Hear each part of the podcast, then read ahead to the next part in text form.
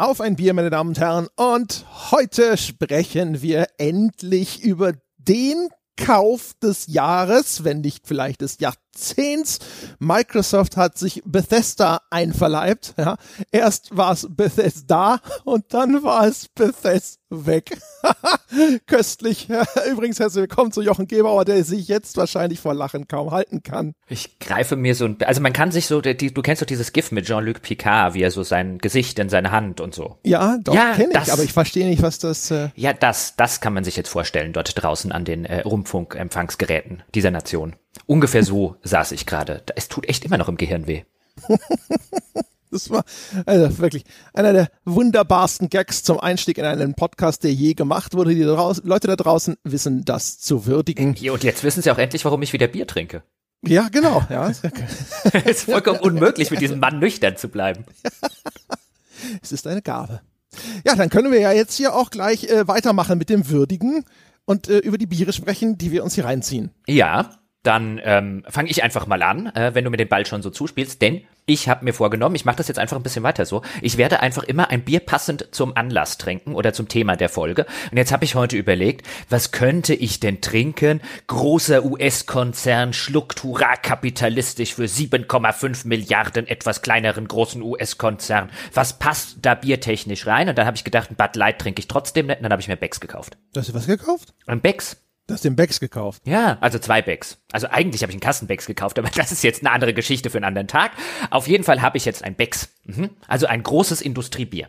Für große Industriemeldungen. Ja, immerhin ist es grün. Ja, stimmt. Und es ist grün für Microsoft, richtig. Sehr gut. Danke, dass du sagst. Hätte ich beinahe vergessen, dass das selbstverständlich ebenfalls auf der Liste meines Anforderungsprofils gestanden hat. Und jetzt habe ich das hier. Ein großes, solides Industriebier. Sauber. Mhm. Sehr schön. Meines hat ein grünes Etikett immerhin. Und ich behaupte jetzt einfach, dass es auch thematisch passend ausgewählt. Äh, das heißt nämlich Affenkönig. So. Ja, ja, äh, klar. Wer denkt bei Affenkönigen nicht zuallererst an Bill Gates? Ja, oder ich meine jetzt. Oder Phil Spencer. Microsoft König dieser Spieleindustrie geworden und das ist ja so ein Affenstall. Ich weiß es nicht. Ehrlich gesagt, ich habe da reingegriffen in den Kühlschrank und ich habe das genommen, das oben lag. Das ist vom Eduard. Der gute Eduard hat mir ein Affenkönig Imperial IPA geschenkt und das drauf ist tatsächlich ein vermutlich Schimpanse in einem so royalen roten Gewand, ja, also so purpurrot und dann weißer Fellkragen und er hat eine Krone auf und einen Zepter in der Hand und der, ich muss sagen, er sieht nicht wirklich hübsch aus, der Affe. Also das ist nicht der äh, Primatenmonarch, von dem ich regiert werden möchte. Sag ich gleich mal. Okay, jetzt stellst du also auch noch Ansprüche an die Optik des Affen, von dem du regiert. Also du wärst dann so quasi Charlton Heston im Planet der Affen und du hättest gesagt, nee, du bist mir zu hässlich. Ja, schon. Ha? Äh, ja, okay. War das eine Monarchie da? Nee, ne? Die Affen dort, die waren doch auch parlamentarisch, glaube ich, sogar organisiert. Ach so, es kommt dir, ach so, also du würdest dich, also quasi demokratisch würdest du dich von einem hässlichen Affen vertreten lassen, aber als Monarch geht das nicht. Als Demokrat, ja. als lupenreiner Demokrat, Peschke. ich, wollte jetzt sagen, ist man das ja schon quasi gewohnt. Ich will nur das als Merkel-Scherz verstanden wissen. ja, ich wollte gerade sagen, also. Das bezog sich eigentlich vor allem auf die Bundeskanzler davor. Nein, also äh, wir könnten jetzt Probe aufs Exempel machen. Ruf doch mal jemanden in den USA an und frag, wie es ist. Ja. da ist ja noch, also die Krönungszeremonie dort steht ja noch aus. Aber ja, ja, aber okay, das Affen, okay, das, das Affen. Es kann nicht mehr lange dauern, ja, beim Blick über den Teich ja, hat man ab und zu den Eindruck, aber noch ist es nicht so weit. So, jetzt werde ich das mal. Ich muss auf. das auch, ich, ich habe ja hier den beschissensten, den besch bescheidensten ja. Flaschenöffner, den man sich nur vorstellen kann, aber weil er von den Miami Dolphins ist, ist er natürlich super. Der wird auch, das ist auch einer von denen, die dann schon so abgerieben sind, dass man sie kaum noch unter den Kronkorken haken kann, weil du ihn seit 20 Jahren irgendwie für alles benutzt, aber er wird nicht weggeschmissen. Natürlich wird er nicht weggeschmissen und es könnte auch demnächst passieren, dass ich aus Versehen mir den Finger öffne statt das Bier, so wie der mittlerweile abrutscht, aber egal, die Miami Dolphins machen nichts falsch, außer sonntags. Meine Eltern machen das nämlich auch so. Da gibt es einen Flaschenöffner in diesem Haushalt, das ist so einer, eine dieser Weinflaschenöffner mit oben Flaschenöffner dran. Ah, ja, ja, ja. Zum Drehen. Ja, genau. Ja, ja, ja. Und dieses Ding ist wirklich damit eine Flasche aufzumachen, die Zähne zu benutzen ist inzwischen einfacher geworden. Das ist eigentlich, also da ist halt einfach nichts mehr da, was man unter diesen Kronkorken stemmen kann, um ihn abzuhebeln, ja. Aber das, das Prinzip ist, glaube ich, es existiert noch ein Flaschenöffner, also brauchen wir keinen neuen. Ja, und ver versucht damit jetzt mal eine Weinflasche zu entkorken, weil so ist es nämlich bei meiner Mutter, den, den wahrscheinlich auch damals mein Vater in die Ehe mitgebracht hat oder so. Der hängt hier auch noch in, in der Küche rum. Und irgendwie letztes Jahr oder so habe ich da versucht, eine Flasche Wein mit aufzumachen. Und es war wirklich echt einfach, sie einfach auf den Stein kaputt zu hauen und zu trinken, was noch rausläuft. Ja, genau. Einfach mit der Handkante den Flaschenhals abschlagen wie ein Karate-Kid. Ja, genau. Zum Beispiel. ja. So, reden wir über Weißt du übrigens noch, wo du warst? Das ist so ein bisschen wie der 11. September. Ich kann mich echt noch dran erinnern, wo ich war, als ich diese Meldung gelesen habe mit dem Microsoft. Na, im Urlaub ich, war ich.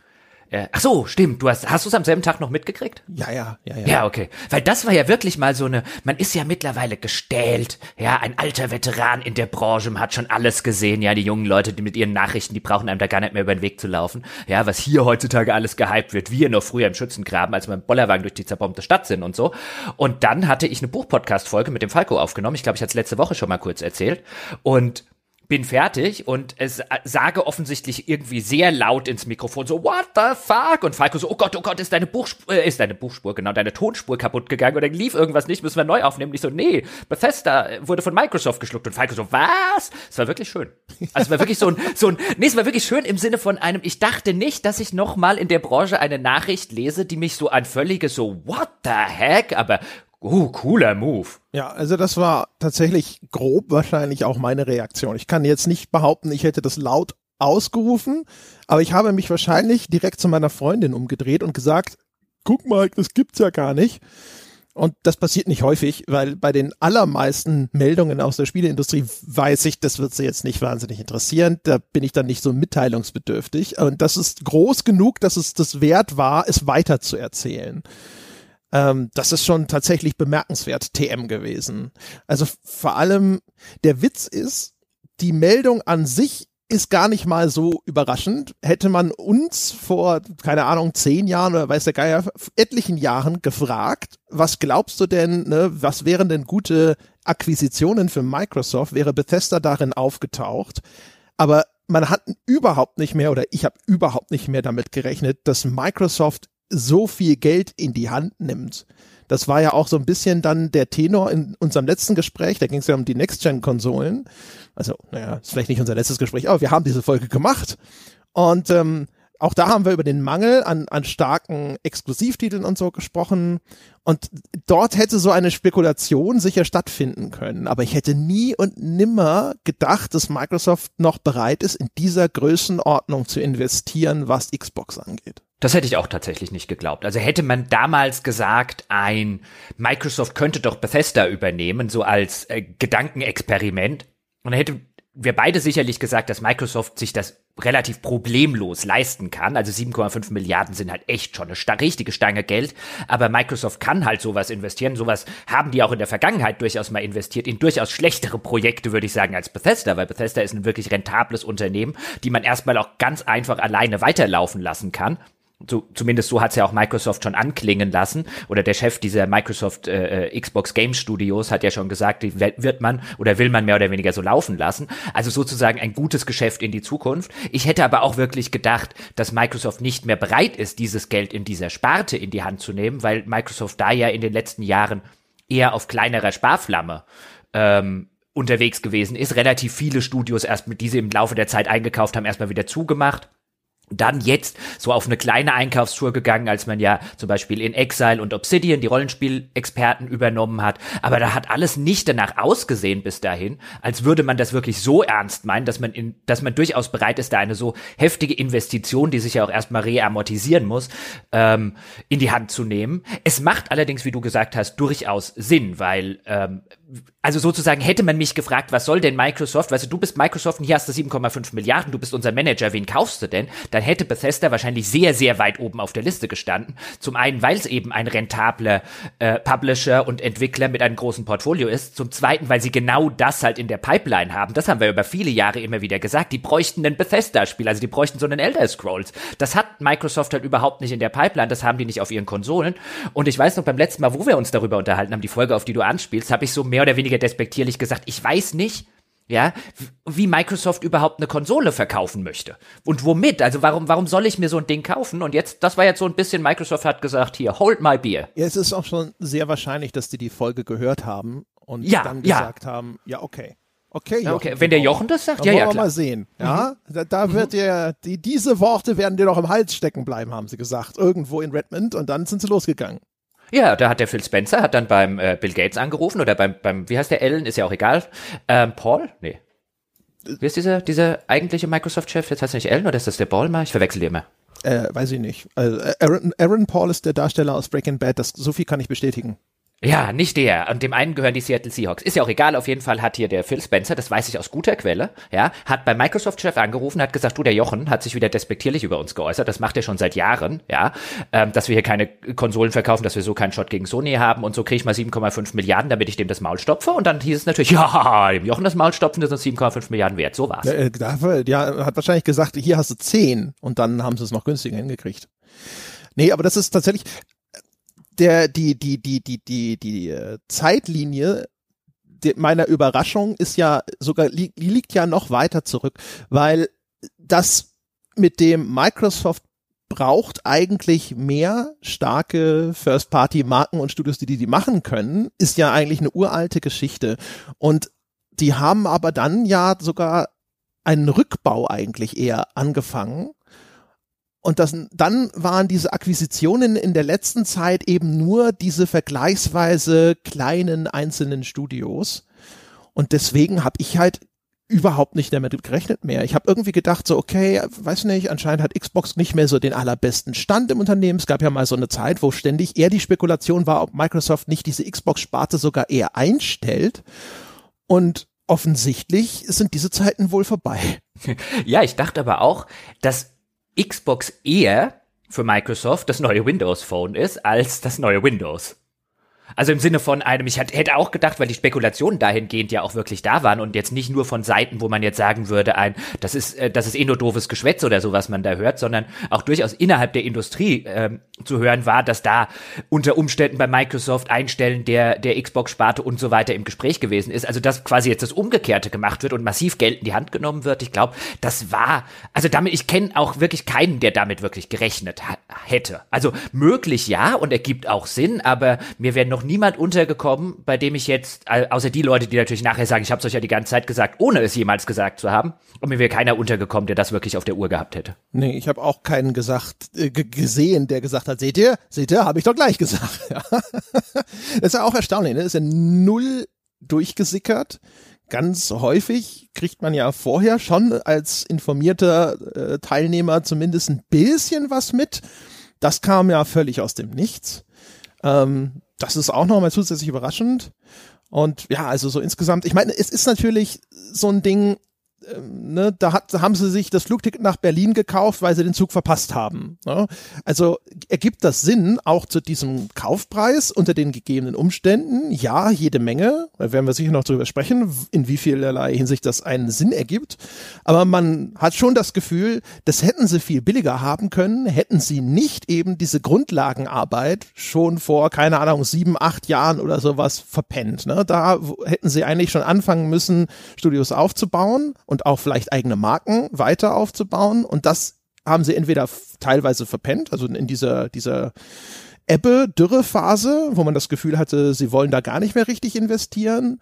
Und aber auch umgekehrt haben sie halt auch ziemlich viel vergeigt in der Phase vorher. Und jetzt haben sie das Problem halt mit Geld gelöst. Gut, ist natürlich immer schön, wenn du ein Unternehmen bist wie Microsoft, das Probleme auch einfach mit Geld lösen kann und auch mehr als ein Problem notfalls mit Geld lösen kann. Ähm, aber ich stimme dir zu, ja. Das hätte man wahrscheinlich äh, günstiger und effektiver haben können, wenn man jetzt ein paar Jahre zurückgeht.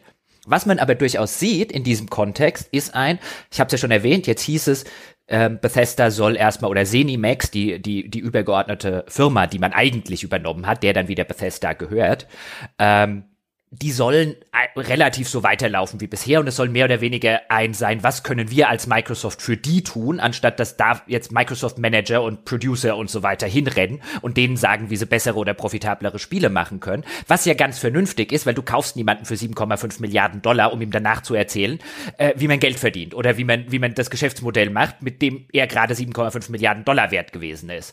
In der Vergangenheit hatte ich den Eindruck, dass Microsoft das eher ein bisschen umgekehrt gemacht hat, diese ganze ähm, eher unglückliche Geschichte mit den Microsoft Game Studios, wo man damals ja relativ viele Entwickler übernommen hat und ähm, viele Entwickler aber mit Microsoft überhaupt nicht glücklich wurden. Und dann gab es immer mal wieder ähm, äh, Vorwürfe, dass eben man musste sich quasi dieser Microsoft-Kultur unterordnen und die haben aber nicht gepasst für die Entwicklerkultur. Und ich habe den Eindruck jetzt auch schon bei den vorigen Sachen, die sie übernommen haben, wo jetzt ja auch bislang zumindest kein Unsinn damit passiert ist, also sowas wie Obsidian, sowas wie In Exile, die jetzt Wasteland 3 rausgebracht haben, waren noch ein paar andere kleinere Indie-Studios, die man übernommen hat. Auch die sollten ja erstmal jetzt einfach so weiterlaufen und mehr oder weniger von Microsoft profitieren, anstatt von Microsoft irgendwie obstruiert zu werden, was sie jetzt zu machen hätten. Ich glaube, wenn sie diese Struktur machen, machen und dass da, wenn da tatsächlich hinter den Kulissen auch so ein Paradigmenwechsel in den Köpfen der Leute stattgefunden hat, dass man jetzt eben sagt, hey, wir müssen denen nicht mehr erzählen, wie man gescheite Spiele macht, wenn wir sie kaufen, weil sie gescheite Spiele machen, mit denen sie profitabel sind, sondern wir müssen denen, können denen vielleicht unter die Arme greifen, ähm, mit, mit technischen Lösungen, mit Vertriebslösungen, mit anderen Lösungen, für die, die wir halt ganz gut können, die die halt vielleicht nicht so gut können. Ich glaube, dann kann das was werden. Aber mein Eindruck ist wirklich, da hat ein Paradigmenwechsel stattgefunden. Zumindest so sieht's nach außen aus. Ja, ich meine, man muss natürlich dazu sagen, sowas wird nach jeder Übernahme erstmal gesagt. Und das stimmt auch immer erstmal für ein Jahr und dann muss man mal schauen. Also bei bestimmten Sachen fällt es mir dann schwer, mir das vorzustellen. Also es gibt eigentlich in solchen Fällen keinen Grund, warum zum Beispiel eine Bethesda PR, Sales, Marketing oder sowas langfristig weiter existieren sollte und sowas nicht zentral einfach über Microsoft läuft. Aber darum geht's ja eh nicht, oder beziehungsweise das interessiert ja den braven Kunden auf der Straße nicht, sondern dem geht's ja dann darum, können diese Entwicklungsteams dann weiterarbeiten wie bisher und sind die einigermaßen autark. Da hätte ich eigentlich auch schon relativ viel Vertrauen, dass das so zumindest geplant ist, aus dem Grund, den du genannt hast.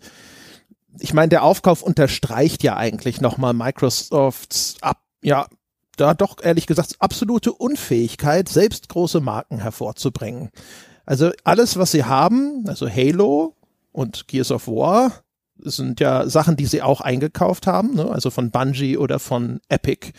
Und ansonsten, was gibt's weitere große Marken, die man mit Microsoft und Xbox verbindet, ist eigentlich höchstens noch Forza und das ist auch das einzige äh, Eigengewächs und das ist ja nun wirklich der Elfmeter ohne Torwart, was First Party Games angeht. Ne? Die Rennsimulation für die eigene Konsole. Das haben sie selber gemacht. Und der ganze Rest ist zugekauft. Während Sony hat schon sowas wie einen Last of Us und ein Uncharted und ein God of War und sowas. Teilweise, also jetzt im Falle von Naughty Dog auch von Studios, die sie eingekauft haben, aber das sind neue IPs, die sind unter ihrer Ägide entstanden, Horizon Zero Dawn genauso. Und bei Microsoft fällt mir da halt einfach gar nichts ein. Also wirklich null. Es halt alles sozusagen nur zugekauft. Und von daher, angesichts dieser Historie, wäre es ihnen auch ehrlich gesagt anscheinend anzuraten, der die Finger wegzulassen. Ja, durchaus. Also gerade bei ähm, bei sowas wie bei sowas wie Bethesda. Also klar, theoretisch könntest du jetzt sagen, ein, wir schicken da mal ein paar unserer ha äh, Haus- und Hofproduzenten hin. Dann würde ich mich allerdings fragen, wenn eure Haus- und Hofproduzenten was könnten, wären sie nicht bei euch, sondern wären sie bei einem der Publisher, die du gerade oder der der Studios, die du gerade genannt hast dann würden sie wahrscheinlich eher selten bei Microsoft rumsitzen, sondern da werden die hauseigenen Producer von Bethesda schon wahrscheinlich besser sein. Also es gäbe wenig Grund, da jemanden hinzuschicken, der jetzt wirklich sozusagen auf der handfesten Spieleentwicklungsseite dort irgendwo eingreift. Ähm, das soll nicht heißen, dass ein Unternehmen nicht dumm sein kann und es trotzdem tut. Ähm, oder sogar, was weiß ich, noch irgendwen einkauft und so weiter und das total clever ist, da jemanden hinzuschicken, aber ich sehe es nicht. Ich sehe es übrigens auch nicht, also es passt auch nicht zu den Einkäufen, die sie gemacht haben. Also die haben ja also die, die anderen, ich habe ja schon ein paar erwähnt, so die in Exiles und Obsidians, das sind halt funktionierende kleinere Indie-Teams. Was sollst du bei denen irgendwie großartig reinreden? Die funktionieren schon so, wie sie sind. Und was sollst du da insbesondere als großer Konzern reinreden? Und auf der anderen, das andere Extrem sozusagen, ist jetzt halt ein funktionierender eigener Konzern wie Bethesda. Also wenn man so wollte, sind das auch alles Einkäufe, die völlig unabhängig von diesem Mutterunternehmen funktionieren können und vorher schon funktioniert haben. Man hat eben kein Studio zum Beispiel Beispiel eingekauft, bei dem man gesagt hat, die brauchen aber dieses Publisher-Know-how hinten dran. Im Gegenteil, das hat man äh, äh, bislang zumindest völlig vermieden, was ja auch vielleicht dafür spricht, dass man eben gesagt hat, wir wollen da gar nicht hands-on sein. Ja, ich glaube, also wenn es um die reine Produktion geht, glaube ich, sind die sogar gut. Also wenn, also so einen Microsoft-Producer äh, zu Obsidian zu schicken, hielt ich zum Beispiel auch für keine schlechte Idee ähm, aber worum es mir ja ging, ist die Entwicklung von eigenen Spielemarken, von eigenen IPs. Und da sind sie jetzt historisch betrachtet halt einfach extrem schlecht im Vergleich zu den anderen First Parties, also Sony und Nintendo.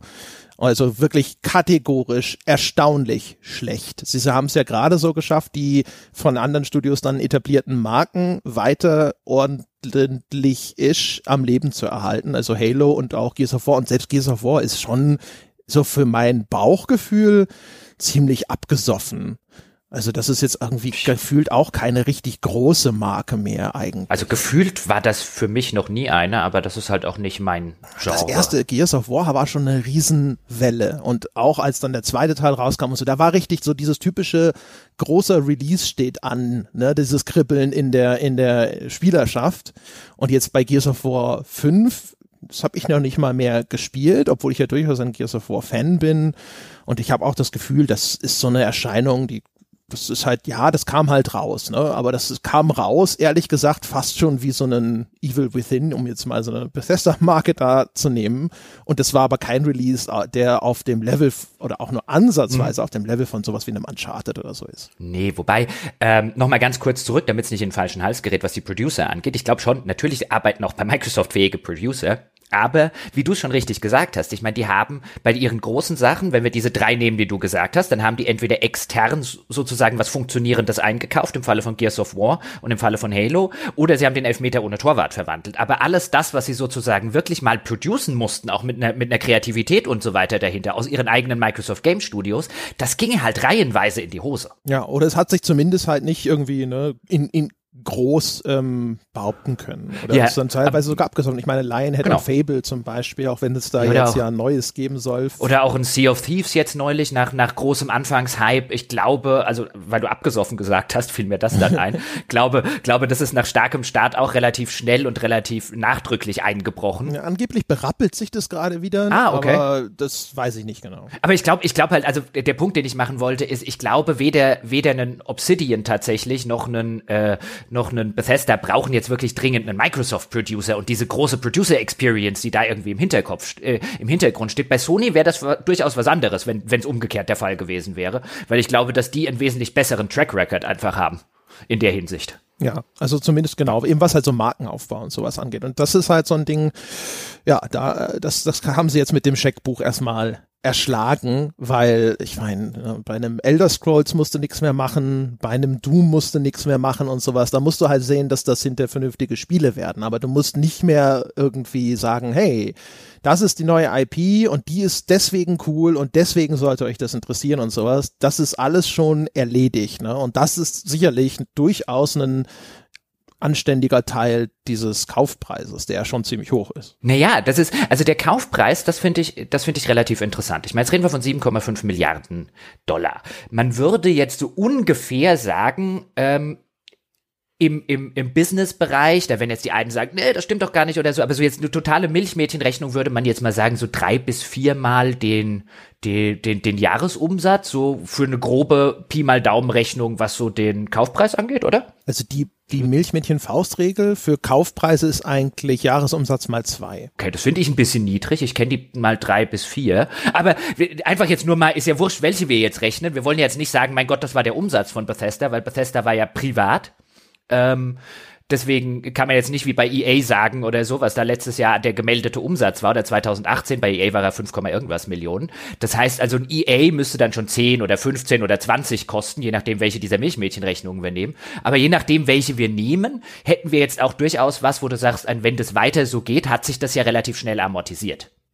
Es ist jetzt ja nicht so, als hätten die jetzt was übernommen, wo der jetzt sagt, boah, 7,5 Milliarden, was, als hätten die zum Beispiel nur Entwickler übernommen. Ich meine, die generieren ja ihr eigenes Geld, was hier jetzt passiert wo du sagst, wenn du die einfach nur weiterlaufen lässt, hättest du wahrscheinlich jetzt je nachdem, wie es ausgeht und je nachdem, was du wie steuerlich absetzen kannst und so weiter, in insbesondere in den USA und bei den Konzernen, aber wahrscheinlich hättest du in fünf Jahren dein Geld wieder drin. Ja, das, das weiß ich halt nicht, weil die Erscheinungsfrequenz von den erfolgreichen Bethesda-Marken ist halt extrem hoch und wenn sie die nicht irgendwie beschleunigt bekommen, dann kriegst du halt nur alle fünf Jahre irgendetwas, das richtig viel Geld wert ist.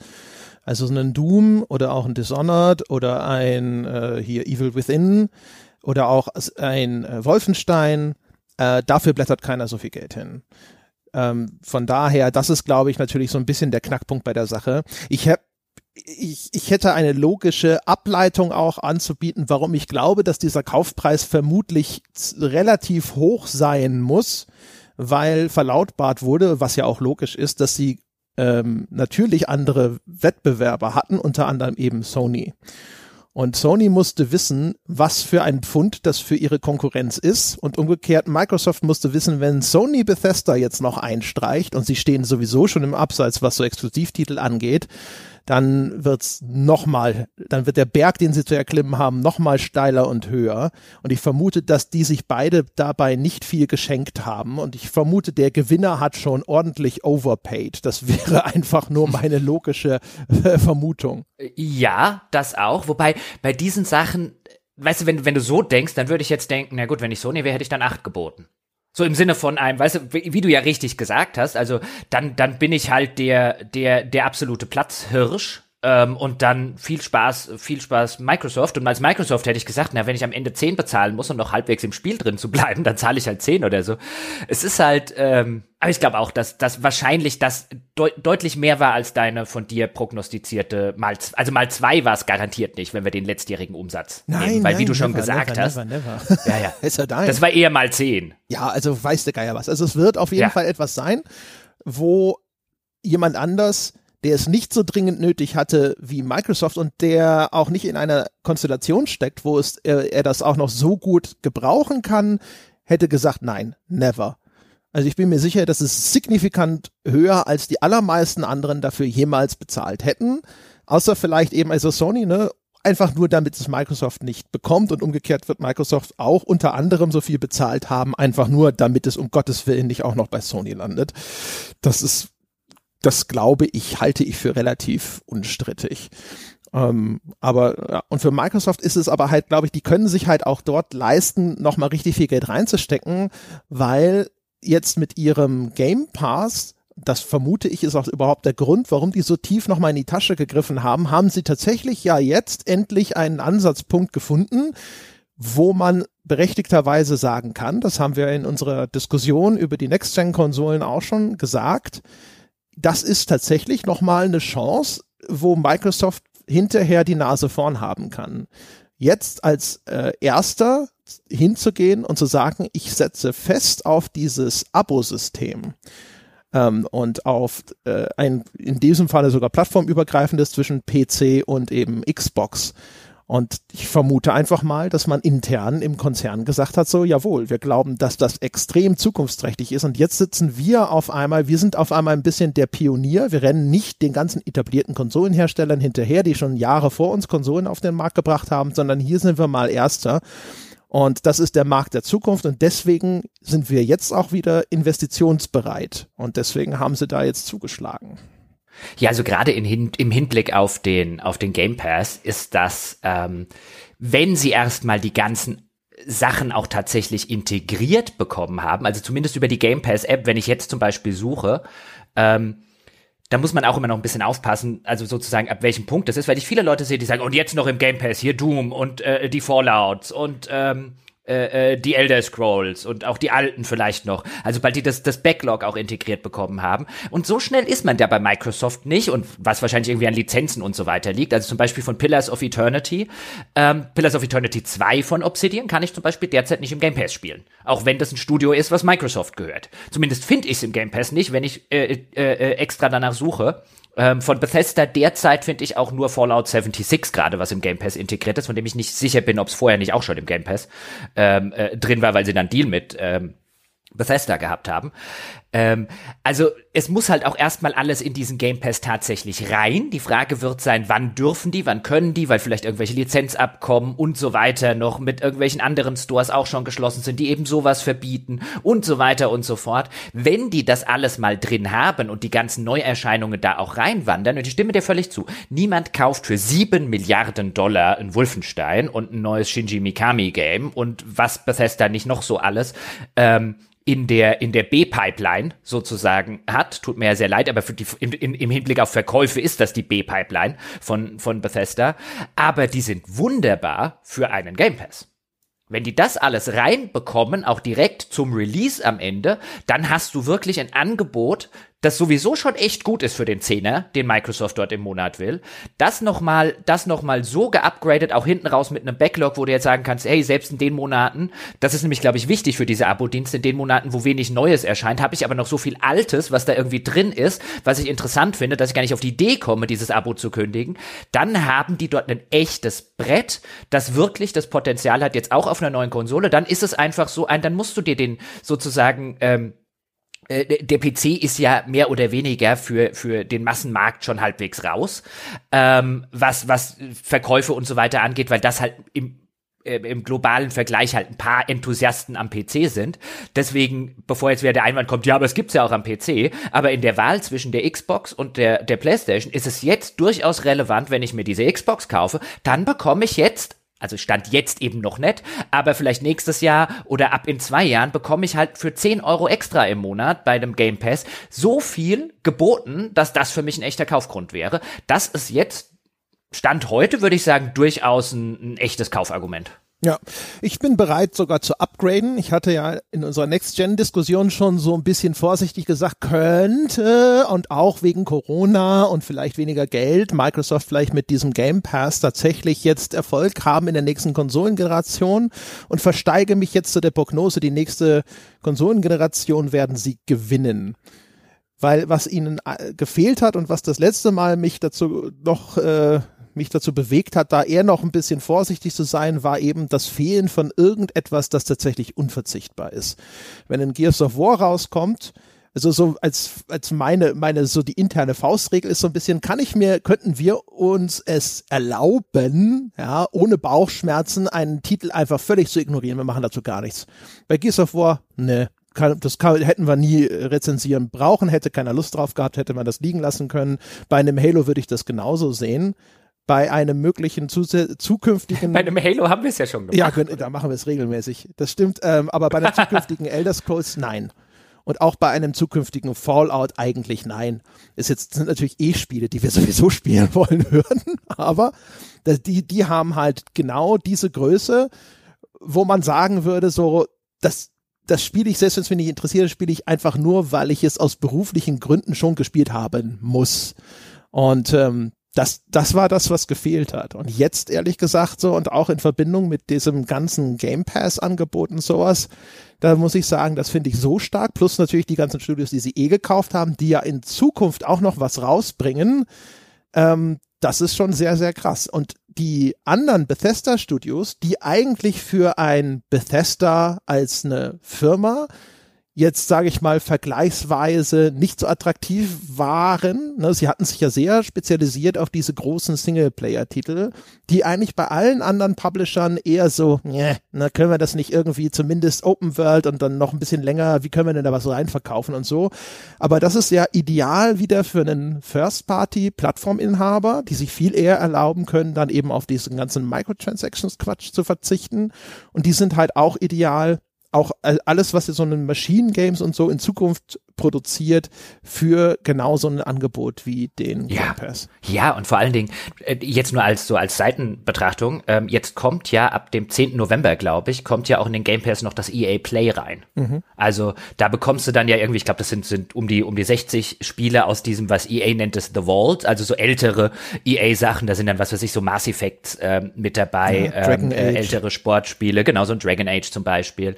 Ähm, teilweise auch so ein bisschen andere Sachen, die nichts mit EA am Hut haben, aber die EA für die Vault eingekauft hat. Das ist dann jetzt dabei. Plus man kann die ganzen neuen EA-Spiele zehn Stunden lang kostenlos quasi als Demo spielen beziehungsweise testen. Dann muss man die im Game Pass allerdings kaufen. Aber das, dieses EA Play-Abo, für das muss man eigentlich bei Electronic Arts äh, äh, extra bezahlen. Das ist jetzt im Game Pass für Konsolen, glaube ich, ab dem 10. November äh, auch noch inkludiert. Also ich glaube, da hat so ein bisschen heimlich stehen und leise, war natürlich lange nicht so äh, eine Meldung wie jetzt, wie jetzt Bethesda, aber das ist auch ein echt guter Deal, den Microsoft sich da nochmal in den Game Pass geholt hat. Also unter diesen Voraussetzungen und wenn ich jetzt gucke, zum Beispiel, okay, jetzt Doom Eternal kommt anscheinend ab dem, oder ist seit gestern, äh, wo wir jetzt die Folge aufnehmen im, ähm, im Game Pass, aber da kommen jetzt noch einige durchaus interessante ähm, äh, Sachen dazu, wenn man sich halt immer anguckt, was packen die noch zusätzlich, ähm, noch zusätzlich rein. Ähm, jetzt irgendwie das, das, das neue No Man's Sky, also das ist ganz neue dicke Add-on, kommt glaube ich auch noch diesen Monat oder kommt November. eins von beiden, also ohne dass man sich's kaufen muss und so weiter, die haben ein echt geiles Abo-Modell mittlerweile gemacht. Ich meine, wir sind natürlich noch weit davon entfernt, im Spielebereich sozusagen die, die, die, die schöne Abo-Welt des Amazon oder Netflix zu haben, weil sie eins von beidem oder ach, gönn dir doch einfach beide und dann hast du fast 90 Prozent abgedeckt. Ich meine, da sind wir noch weit davon entfernt, aber für den Zehner im Monat, ich habe es jetzt auch just Kumpel Paul erzählt, ey, äh, äh, nicht, nicht neues Spiel kaufen, äh, hatte er Wasteland 3 schon gekauft, so, äh, das hättest du jetzt für einen Zehner, also im Moment wahrscheinlich sogar noch für 3,99 auf dem PC, weil der PC-Spieler ist, hättest du für ein, aber spätestens spätestens dafür einen Zehner hättest du es doch hier im, im Game Pass spielen können. Es gibt keinen Grund, den eigentlich, wenn man jetzt nicht, wenn man jetzt nicht ähm, äh, du und ich sind oder ähm, äh, ganz spezifische Vorlieben hat, aber es gibt eigentlich keinen Grund, diesen Zehner nicht auszugeben. Also das ist jetzt wirklich, es schickt sich an, das Netflix zu werden. Ich, ich glaube das gerade nicht. Ich meine, ich habe die letzten vier Jahre nur Schlechtes über Microsoft im, gesagt, im Sinne von nicht, weil ich die Firma nicht leiden kann, sondern weil die wirklich so gut wie alles falsch gemacht haben, was du, finde ich, falsch machen kannst. Aber jetzt machen sie gerade viel richtig. Ja, also ich habe ja jetzt schon seit Monaten gestaunt und immer gesagt, dass das Angebot von dem Game Pass ist im Moment absolut konkurrenzlos gut. Auch jetzt, wenn, wenn dann die Preiserhöhung kommt, also vorher auf dem PC für ein oder vier Euro, war es natürlich ein totaler Witz eigentlich. Ne? Also es war wirklich erkennbar natürlich so das Log-Angebot. Aber selbst jetzt für das, was du dort bezahlst, also weiß ich nicht, also ich stelle mir vor, wenn ich ein normaler Spieler wäre, dann wäre das für mich eigentlich ein No-Brainer. Dann würde ich halt sagen, ich nehme mir das und dann habe ich, weil Spiele sind ja auch im Gegensatz zu Netflix, hast du dieses Angebot ja dann auch nicht mal eben so schnell äh, leer gesaugt, sondern Spiele dauern ja auch noch ewig. Du hast dann eigentlich fast schon ausgesorgt. Ne? Deswegen ja auch umgekehrt immer umgekehrt die Prognose, wenn sich das tatsächlich erstmal durchgesetzt hat, auch dieses Angebot jetzt dann mit 10 oder 13,99 oder sonst irgendwas, das ist alles nur noch, das ist noch die Einführungsphase. Das wird hinterher irgendwann, wenn sich dieser Markt ausdifferenziert hat und nicht alle ums Verrecken erstmal versuchen, maximal Kunden in ihr System zu ziehen, wird sich das ausdifferenzieren und es wird dann deutlich teurer werden, bin ich mir ziemlich sicher. Da wird es dann genauso anfangen mit solchen Sperenzchen wie es gibt noch ein, keine Ahnung, gibt es hinten von mir ist ein Rollenspiel-Channel, der kostet 10 und dann gibt es einen Dingsbums-Channel und der kostet aber auch 10 und sowas. Oder die neuen Releases werden erstmal zum Vollpreis angeboten für die Ungeduldigen und erst dann wandern sie in diese Abosysteme rein und so weiter.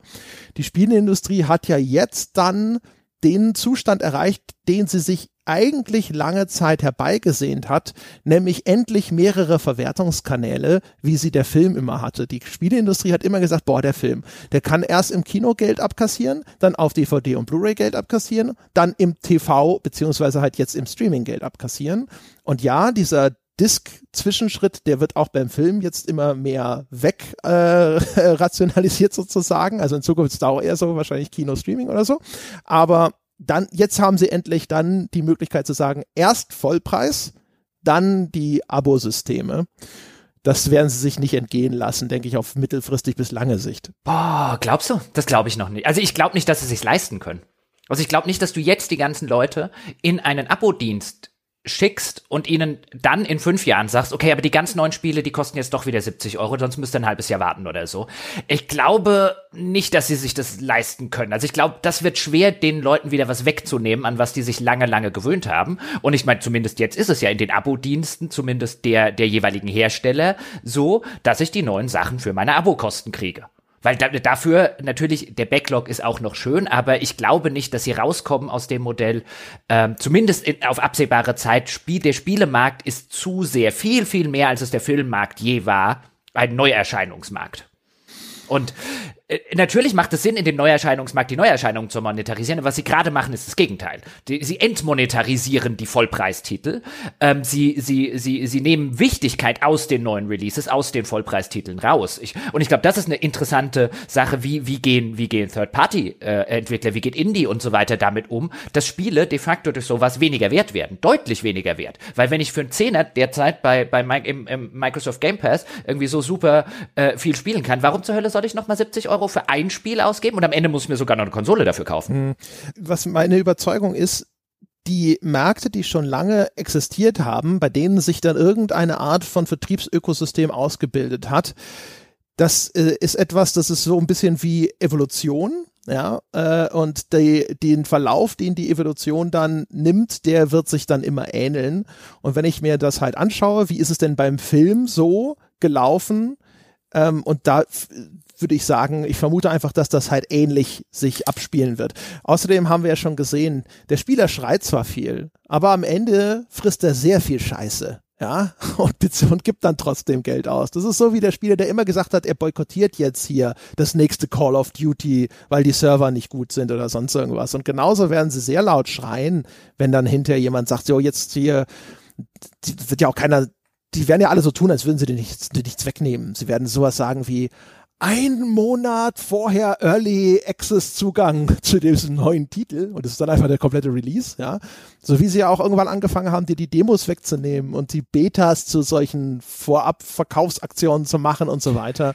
Und die Leute werden schreien und werden dann trotzdem ihr Geld ausgeben. Ja, in, deswegen habe ich gesagt, auf absehbare Zeit, so in den nächsten fünf Jahren, glaube ich niemals, dass sowas passiert. Also es sei denn, der Entwicklung kehrt sich jetzt weiter um, was man ja jetzt nicht unbedingt immer absehen kann. Aber wenn diese Entwicklung hin auf dieses Streaming und auf diese Abo-Dienste so weitergeht wie bisher. Und man das wir sind uns ja einig, dass dass der der Microsoft äh, Move mit Bethesda halt eine, ein starker Move auch für den eigenen Game Pass genau in diese Richtung war, dann wird es in den nächsten Jahren erstmal dick so weitergehen wie gerade zum Beispiel auch im Serien- und Filmbereich, was die Streaming-Angebote angeht, nämlich wir werden viel viel mehr Sachen, äh, äh, viel viel mehr Kampf um die Abonnenten sehen, wir werden viel für wenig Geld eigentlich, ich meine wir leben ja gerade in dem in dem goldenen mhm. Zeitalter, wenn man gerne Filme oder Serien äh, äh, guckt, weil für relativ wenig Geld, also für die nicht mal 20 Euro, die ich im Monat ausgebe, für Netflix und Amazon Prime, bekomme ich so unfassbar viel Content geboten. Den, das habe ich früher an einem Wochenende in die Videothek getragen, ja, ja. Ähm, das Geld. Also wir, da leben wir im goldenen Zeitalter und ich glaube, das geht da auch erstmal äh, eine ganze Zeit so weiter. Wenn sich das irgendwann mal gesettelt hat und du irgendwann die drei großen Player hast, die dann noch übrig geblieben sind in dem ganzen Spaß und vielleicht noch die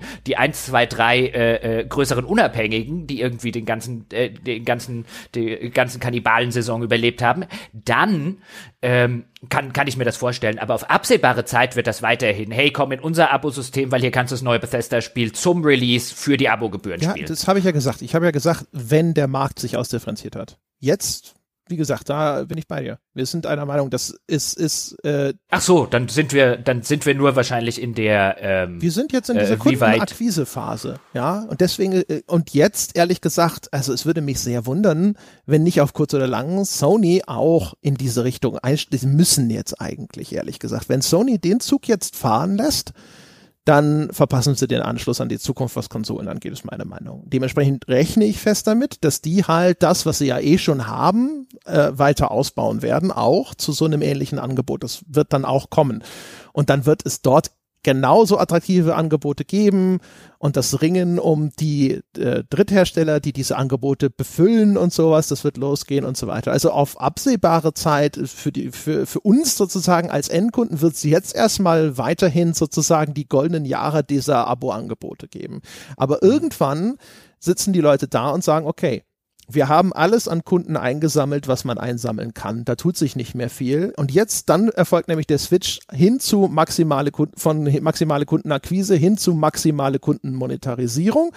Und dann geht's los, wie jetzt, mein, bei Amazon Prime siehst du es ja eigentlich sogar jetzt schon mit dem, hier ist der Geo-Channel, hier ist der Dingsbums-Channel, hier ist der sonst was Channel. Ja, aber das sind ja wirklich externe, oder? Das sind externe, aber es sind halt die, die sich schon, wo sie schon nicht mehr so richtig gut in der Lage sind, offensichtlich diese Angebote einfach in ihr normales Programm zu integrieren. Und auch da, ich meine, auch beim Streaming sieht man ja jetzt, dass Hinz und Kunst dann ihr eigenes Zeug starten und sowas. Also da wird äh, auf kurz oder lang wird das eine, zu einer Ausdifferenzierung führen, die für uns als Endkunden höhere Preise bedeutet, weil dann nämlich dann hinterher auch die Stars sozusagen werden natürlich dann immer mehr von diesem Kuchen abhaben wollen. Und dann werden, wird es wieder so kommen, dass dann der Anbieter des Abosystems sagt so, nö, so viel kriegst du nicht. Und dann sagen die halt so, ja, mein, mein eigenes, ne?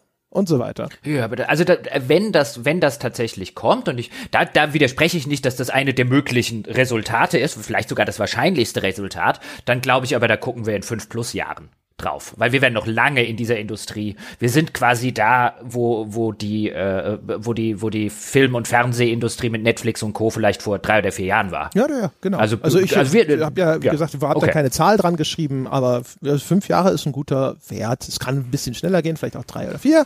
Aber das wird auf jeden Fall erstmal noch eine Weile so weitergehen, aber dann. Ne? Ist übrigens ganz interessant, weil du es gerade gesagt hast. Also dein, dein Wording war so ein bisschen, ja, dann, dann muss Sony, also wenn Sony nicht macht, dann werden sie abgehängt im Konsolenmarkt. Jetzt ist es nicht, was weiß ich, einen Monat her, dass wir diese Gamescom-Folge hatten, wo wir mehr oder weniger gesagt haben, dass äh, die Xbox abgehängt ist. Und jetzt so mit einem Deal oder so. Jetzt könnte man ja wahrscheinlich echt zu Hause sitzen und sagen, ja, ja, ja, Fähnchen im Wind oder was. Ja, jetzt ist, sind plötzlich die anderen, die. Ich, ich habe da schon gesagt, vielleicht, ja, auch unter, unter diesen Rahmenbedingungen jetzt mit Corona und so, vielleicht hat Microsoft jetzt schon die Nase vorn. Ich habe jetzt nur sozusagen durch diesen durchaus erheblichen Push upgraded. Ja, ich finde, ich finde, der Push hat halt sozusagen was gemacht, sozusagen so eine Art, so eine Art kritische Masse. Also ich habe vorher deutlich Sony vorne gesehen, aus vielfach genannten Gründen, wie ich deutlich stärkere Exklusivtitel und First-Party-Produkte, ähm, zu schwaches Line-Up in der Hinsicht bei Microsoft oder so. Aber halt diese, dieser Game Pass war schon damals interessant und halt durch so eine Übernahme, plus jetzt noch EA Play, eben die auch noch eine Runde dazukommen, hat das halt so eine kritische Masse erreicht, wo ich jetzt wirklich sagen kann, dass, dass eigentlich, wenn wir ehrlich sind und wenn man sich genauer schlau macht, also so ganz offensiv geht ja Microsoft auch noch nicht damit um, aber eigentlich konkurriert gerade eine 500 Dollar Konsole oder 500 Euro Konsole, bei dem ich für einen Zehner im Monat ein echt geiles Spiele-Line-Up bekomme und mir nie wieder was kaufen muss, mit einer 500 Euro Konsole, die für jedes neue Spiel 70 Tacken von mir sehen möchte. Ja. Und das ist ein interessantes Konkurrenzumfeld, bei dem ich sagen würde, so rum betrachtet, ich glaube, die für einen Zehner im Monat, insbesondere in eben diesem Klima mit Netflix, Amazon Prime und Co., dass die Leute Abo-Modelle gewohnt sind, die hatten echt guten Stand. Ja, also wie gesagt, das, das war ja im Grunde genommen das letzte Mal schon mein Argument, nur es fehlte halt so dieses Ding, wo ich sage, das ist jetzt aber, ne, ich habe einfach nicht dieses Gegengewicht gegen diese extrem starken Exclusives. Und es fehlte halt aber auch das totale, das Zutrauen zu Microsoft. Also das ist der größte Unterschied zu der Folge damals und, und, und zu heute. Hätte, ich, hätte ich damals schon das Zutrauen gehabt, dass Microsoft noch bereit ist, da richtig Asche reinzuwerfen, dann äh, wär, hätte ich da sicherlich vielleicht noch ein bisschen mehr Druck hintergesetzt. Und so habe ich irgendwie gedacht, so ja, aber was, was, was kaufen die denn? Mit einem Ninja Theory stinkst du halt nicht an gegen ein God of War oder sowas. Und das, das ist die, die, die deswegen, also das ist halt die große Überraschung am Ende. Ich dachte nicht, dass Microsoft das gleiche Vertrauen in ihren, ihr, ihr, ihr Konzept hat wie ich was ein bisschen idiotisch ist im Rückblick, aber so war's. ja, also dieses, dieses, vor allen Dingen dieses Zutrauen auch dahingehend jetzt nochmal all in gewissermaßen zu gehen in diese Konsolengeneration. Auch das hatte ich nach der letzten Konsolengeneration nicht. Die letzte Konsolengeneration wirkte halt von vorne bis hinten nicht wie eine Konsolengeneration, bei der Microsoft dasteht und sagt, wir wollen hier irgendwie Weltmarktführer werden, wir wollen hier einen Kampf gegen Sony gewinnen, wir sehen hier richtig viel Potenzial in der Zukunft dieser Sparte, sondern die wirkte so wie ein, ach, müssen wir schon wieder eine machen. Ja. Und, und das, ja. ja. Also das Ding bei Microsoft ist halt auch, der, der Eindruck, der sich halt verfestigt hatte, war, dass der Gesamtkonzern diese Konsolensparte so ein bisschen unter so, naja, komm, abgeheftet hatte, ne? So machen wir noch schon weiter, ja, und aber, aber wir haben andere Prioritäten und so weiter. Und es war zwar schon nachzuverfolgen, dass sich das ein bisschen geändert und gebessert hatte, aber dass das, aber ich eben nicht zu, für mein Gefühl eben nicht zu diesem Grad, dass ich jetzt gedacht hätte, so jawohl, die äh, sind jetzt wieder an den Punkt gekommen, wo sie gesagt haben, jetzt wollen wir es wirklich wissen.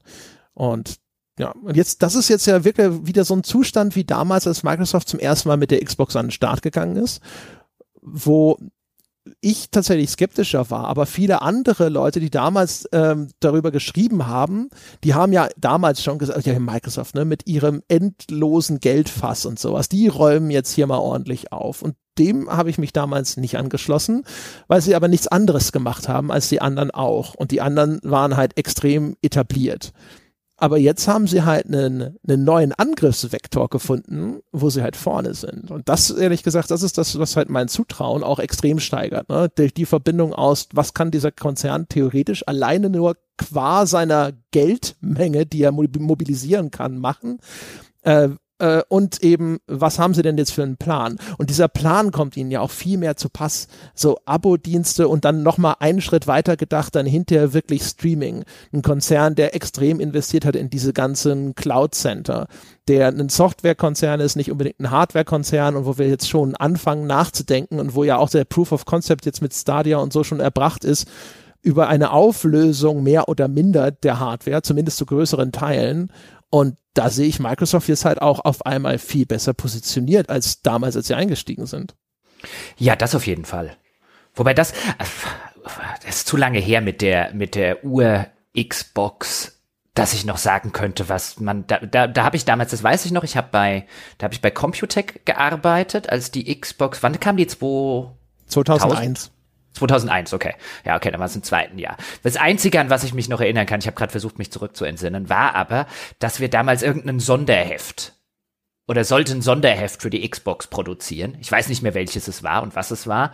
Und ähm, es ging also um Mehrarbeit leisten, um quasi die ganzen Artikel zu schreiben. Deswegen standen überall Xboxen rum. Ähm, und dann habe ich mir das irgendwie ausgerechnet und dann habe ich festgestellt, ein, naja, wenn ich was weiß ich jetzt noch 1000 Mark extra für Artikel am Ende des Monats bekomme, ich meine, über solche Zeiten haben wir geredet. Heute würden Chefs in der Industrie sagen, du schreibst die jetzt einfach, ja, dann macht das macht das irgendwie keinen Sinn, weil ich dann so viele steuerliche Abzüge, weil ich über eine gewisse Schwelle und dann habe ich nicht mitgemacht und dann war ich irgendwie der einzige der Redaktion, der kein Xbox-Spiel gespielt hat. ah. ähm, aber wie die damals eingestiegen sind, nee, ich weiß nur noch, dass ich auf der Xbox E3 Party gewesen bin. Die dekadenteste Party äh, war, auf der ich je war, mit halbnackten Frauen, die in Vogelkäfigen schaukelten. Ja, ich war ja auf dieser ja. Äh, äh Enthüllungsparty damals. Das muss, glaube ich, sogar noch 2000 gewesen sein. Ich weiß es nicht mehr genau. Auf jeden Fall. Das war, nee, das ist Quatsch. Das war 2001, weil das hieß X01, das Event. Und äh, das war auch mega dekadent. Das war das Ding in Cannes, in dieser Villa von Pierre Cardin. Habe ich in Podcast vor Urzeiten schon ein paar Mal erzählt. Früher war das eine der Anekdoten, wo die Leute mit den Augen gerollt haben, weil sie sie nicht mehr hören konnten. Inzwischen ist sie wahrscheinlich wieder neu. Und ähm, auf jeden Fall. Ich roll mit den Augen. Ach, bitte, du zählst nicht. ähm, und das, äh, ich weiß halt noch, das war damals, weil die halt auch, die hatten Rare gekauft. Ich glaube, das wurde vielleicht sogar dort enthüllt, wenn ich mich recht entsinne. Bin mir nicht ganz sicher, aber ich glaube ja. Und da war, war sehr viel die Stimmung so, alles ist möglich. Oh mein Gott, ja. Wenn sie Rare kaufen, was kommt als nächstes? Es gab ja dann Spekulationen zwischenzeitlich sogar, dass sie Nintendo oder Sony kaufen und solche Sachen. Weil da war halt wirklich so voll dieses so, okay, Microsoft ist halt einfach so reich, ja, die können jetzt alles machen. Wenn sie wollen, kaufen sie halt einfach das ganze Spielemarkt. So, und verkaufen nur noch an sich selber. Und ähm, äh, da habe ich damals schon gedacht, so, ja, ich weiß nicht so recht, weil auf dem Event waren ja die Xbox Launch-Titel alle zu sehen und das war halt so ein Ding, so, ah, naja, ne? Ich meine, die Launch-Titel der PS2 waren damals jetzt auch nicht der Knaller. Aber ähm, das, das sind halt die etablierten Marken, ne? Sony und Nintendo. Und da musst du halt schon mit mit bisschen was Besonderem um die Ecke kommen. Und dann haben sie es ja danach auch direkt nochmal verstolpert mit diesem extrem hohen Launchpreis, mit dem sie da voll auf die Nase gefallen sind und ihrer jetzt schenken wir euch vier Spiele-Aktion und so weiter und so fort. Und das war ja alles dann hinterher eher so ein bisschen ein, ein Kopfschütteln und Hände vors Gesicht schlagen. Da war das Picard-Meme äh, wieder im Einsatz. Also wäre es gewesen, hätte es es schon gegeben. Und dann haben sie sich berappelt erst mit der 360 ja so richtig. Ja, also und da habe ich damals schon gedacht, ich weiß nicht so recht, ich weiß nicht so recht. Ja, und jetzt äh, jetzt bin ich zum ersten Mal, glaube ich, so richtig überzeugt von dem, was sie da an den Start rollen. Das ist das erste Mal, wo ich mir denke so, ja, okay. Also da sehe ich ehrlich gesagt äh, nichts, was die Konkurrenz im Angebot hat, wo ich jetzt sagen würde, so Bausch und Bogen, jawohl, das ist wirklich viel besser. Nein, nicht das viel bessere Angebot. Also dann, äh, weißt du, da sind wir halt wieder bei der Sache ein, spiele ich's für die Exclusives? Und da ist ja auch wieder die Frage, was wird am Ende exclusive? Ich meine, jetzt können wir in die nächste Diskussion einsteigen, nämlich ein, was wird denn in Zukunft passieren? Also, was im ersten Schritt finde ich, hast du jetzt eben diesen Fall von, ich habe einen, ich gebe 10 Euro aus, und äh, kaufe mir eine Konsole und ich bekomme dieses Spieleangebot ähm, und muss mir keine Gedanken mehr sonst machen und diese neuen Spiele wahrscheinlich dazu jeden Monat. Oder B, ich gebe 500 Euro äh, für eine Konsole aus und ähm, gebe 70 Euro für das neue Horizon Zero Dawn aus und 70 Euro für das nächste Uncharted oder was auch immer das nächste ist. Und generell halt einfach für alles, was irgendwie neu rauskommt, wenn ich halbwegs neu spielen will, gebe ich zwischen, auf der Konsole gebe ich sogar relativ lange 70 Euro dafür aus. PC nehmen wir mal außen vor. Also in diesem Modell das letztlich ja ein, ein, ein Geschäftsmodell äh, äh, Konkurrenzkampf ist. In dem sehe ich auch durchaus Microsoft mit sehr guten Chancen. Jetzt aber mal weiter rum rausgesponnen, dann kommt jetzt das neue Horizon Zero Dawn und das neue Spider-Man und dann kommt das neue Uncharted und die ganzen Exklusivsachen, die Sony ebenso in der Pipeline hat. Und was macht denn dann ein Microsoft, wenn da das erste große ähm, Ding zum Beispiel von Bethesda jetzt rauskommt? Kommt das wirklich exklusiv für, ähm, oder überhaupt die Sachen von Bethesda, kommen die exklusiv für ähm, äh, die Xbox One und man sagt sozusagen, okay, jeder, der damals sich bei dem Konkurrenzkampf äh, Gedöns von vor zwei Jahren oder von vor drei Jahren äh, eine Playstation gekauft hat, der hat jetzt Pech gehabt, der muss sich halt eine Xbox kaufen oder portest du es trotzdem noch auf die, äh, auf die Playstation. Dann sieht's vielleicht auch schon wieder ein bisschen anders aus. Dann hast du immer noch die Konkurrenzkampfgeschichte, aber dann sagst du zumindest auf der Sony, jetzt gucke ich nicht blöd zu den Xbox-Leuten da drüben, ich kann das neue Elder Scrolls auch spielen. Ja, genau. Also was machen sie mit den Sachen? Zumal Bethesda hat ja zwei Sachen, also das nächste von den Dishonored Dishonored-Machern plus das nächste von Shinji Mikami, also dem The Evil Within-Macher, die ja beide zumindest zeitexklusiv für Sony schon quasi äh, äh, eingetütet waren, der Deal, bevor Microsoft übernommen hat. Nach allem, was man hört, wird der Deal auch weiter bestehen. Das heißt, sogar zwei Sachen eines äh, Microsoft Studios kommen erstmal exklusiv für Sony. Ja, also die Auswirkungen von dem Ding wird man erst sehr viel später sehen. Das ist klar. Ne? Also diese, die Verträge, die schon unterschrieben sind, die müssen sie jetzt äh, ausliefern und dementsprechend jetzt hier. Aber dass ein Deathloop und ein Ghostwire Tokyo irgendwelche Exklusiv-Deals mit Sony haben, das wird Microsoft keine schlaflosen Nächte bereiten. Nein. Aber die wären nice to have gewesen als Bestimmt. Exklusivtitel für die eigene Klar, Plattform. auch direkt, um hier direkt mal symbolisch mhm. irgendwie was zu machen. Sie haben ja gesagt, sie werden das auf so einer Fall-zu-Fall-Basis dann entscheiden. Und die große Diskussion ist ja eigentlich, wird ein neues Elder Scrolls tatsächlich dann Microsoft exklusiv oder bringen sie es noch für Sony raus? Gibt ja ein nicht ganz schlechtes Argument dafür, dass sie das trotzdem weiterhin auch für PlayStation rausbringen. Also neben, das bringt ihnen sehr viel Geld, dass man sagt, so ja, ähm, die, das Angebot wird dann sein, kaufst dir für 70 Tacken auf einer PS5 oder du nimmst es halt bei uns im Abo mit, dass dich erstmal nur ein Zehner oder was auch immer das dann kostet im Monat kostet. Und man könnte sagen, das ist ja fast so gut wie ein Exclusive. Ich, meine Prognose ist, es wird Microsoft exklusiv. Und zwar unter folgendem gedachten Szenario bei der Extrapolation des Ganzen. Ähm, ich glaube ja, wie gesagt, dass Sony mit irgendeiner Art von so einem Dienst auch nachziehen wird. Und dann wird es eben diesen Wettbewerb geben. Und Sony wird nicht sagen, unser God of War gibt's aber auch für die Xbox. Und das heißt, dann wäre eine Konstellation gegeben, wo ich als Spieler sage, okay, ich kaufe mir eine PlayStation 5 und deren Abo-Dienst, wo dann vielleicht, ist keine Ahnung, wie Sony das aufzieht, ehrlich gesagt, traust Sony zu, dass sie konservativ genug sind, dass sie ihre ganz großen First Parties gar nicht in ihren Abo-Dienst reinnehmen, aber egal. Nehmen wir mal an, das wäre da alles mit drin. Dann würde ich halt als Spieler sagen, okay, ich hole mir das, dann habe ich in meinem Sony-Abo alles drin und die Microsoft-Titel, die mich wirklich interessieren, kann ich ja separat dazu kaufen und das würde aber dann umgekehrt eben nicht gelten. Und ich glaube nicht, dass Microsoft sich in diese Situation begibt. Und ich glaube deswegen, weil ein Elder Scrolls, das ist ja dann auch noch wahrscheinlich zwei, drei oder was der Geier, wie viele Jahre in der Zukunft, zu dem Zeitpunkt erscheint das dann nicht für PlayStation. Also meine Prognose stand jetzt wäre, es erscheint zeitexklusiv äh, bei Microsoft. So sechs Monate oder so. Ähm, und dann auch im Game Pass, um die Leute dazu zu bringen, Konsolen zu kaufen, Game Pass-Abonnenten zu werden oder nur auf den PC zu gehen. Hauptsache Game Pass-Abonnent ge äh, geworden, weil dann bei diesem Geschäftsmodell, nachdem es aussieht, geht's ja wirklich erstmal darum, kritische Masse an Abonnenten äh, zu generieren. Und das macht man damit relativ gut, dass du sozusagen alle, die bereit sind zu wechseln, die holst du dir ab und alle, die nicht bereit sind zu wechseln, den nimmst du danach noch 70 Tacken auf der Playstation ab. Ja, guter das Punkt. Mein. Zeitexklusiv ist tatsächlich, das ist ein guter Kompromiss. Da habe ich gar nicht dran gedacht, das stimmt. Aber es wird ähm, auf jeden ähm. Fall nicht zeitgleich für PS5 erscheinen. Das glaube ich auch nicht, zumal, also ich meine, wenn es das würde, also heute, Stand heute würde ich sagen, ein, das wird ein interessanter ähm, Meilenstein im, im, äh, um zu evaluieren, was so die Gedankenwelt bei Microsoft ist. Wenn, wenn die Gedankenwelt bei Microsoft, also wenn, wenn sie es zeitgleich einfach für alle Plattformen veröffentlichen, dann spricht das für, oder würde das für meine Begriffe nicht dafür sprechen, dass sie eine große Zukunft in ihrem Abo-Modell sehen. Weil dann, hier hast du die größte Chance, dein Abo-Modell zu pushen und du benutzt sie nicht. Das machst du nicht, wenn du an dein Abo-Modell so wirklich, wirklich glaubst und das in Zukunft irgendwie weiter pushen äh, möchtest. Also deswegen, glaube in der Hinsicht wäre es ganz interessant, die, die Entscheidung dann mal zu betrachten, wenn sie denn soweit ist. Da reden wir wahrscheinlich in zwei oder drei Jahren. Ja, wenn überhaupt. Äh, ich meine, wir wissen noch nicht mal, wann dieses Starfield rauskommt und das ist ja nach dem, was man so hört, jetzt das erste, was da als nächstes von Bethesda zu erwarten ist. Und es klang teilweise so, als ob erst danach die Elder Scrolls Entwicklung so richtig, richtig losgeht. Und äh, bei dem Starfield, ganz kurz am, am, am Rande noch kurz erwähnt, ganz interessant ist, das war genauso wie die beiden anderen Spiele, die wir jetzt gerade schon genannt haben, auch in Verhandlungen mit Sony, ob es zeitexklusiv bei Sony erscheinen soll. Mhm. Aber die waren ja scheinbar noch nicht abgeschlossen. Genau, die waren scheinbar, also das ist alles, alles äh, Stand jetzt, aber scheinbar noch nicht abgeschlossen. Genau, das wird das erste große Spiel sein. Da wird's oder größere Spiel sein. Da wird's, äh, da wird's interessant werden. Wobei, was ich interessant finde, du sagst mit einer solchen Selbstverständlichkeit, ich gehe auch davon aus, dass Sony mit so einem Dienst nachkommt. Was, was soll denn in den Sony-Dienst noch rein? Also die sind wirklich als, mit als letztes auf der Party.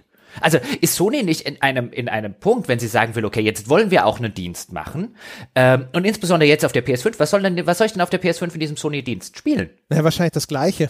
Also ich meine, ich glaube nicht, dass ich glaube die, die überwiegende Menge der Titel im Game Pass, also alle, die sie von Third Party eingekauft haben, ist halt wahrscheinlich keine Exklusivverträge. Die werden genauso auch bei einem Sony, also die ganzen THQ Nordic und was auch immer da jetzt alles drin ist oder so. Oh, da bin ich mir nicht so sicher, ob das keine Exklusivverträge sind ich, bin mir, also sicher bin ich mir natürlich auch nicht. Ich glaube es aber nicht. Ich glaube, dass das alles da also genauso auftauchen wird. Ich meine, nee, ich meine, ich hätte gehört, dass das, äh, also dass das quasi, ah, wo, in welchem Fall waren das? Ich komme gerade nicht drauf.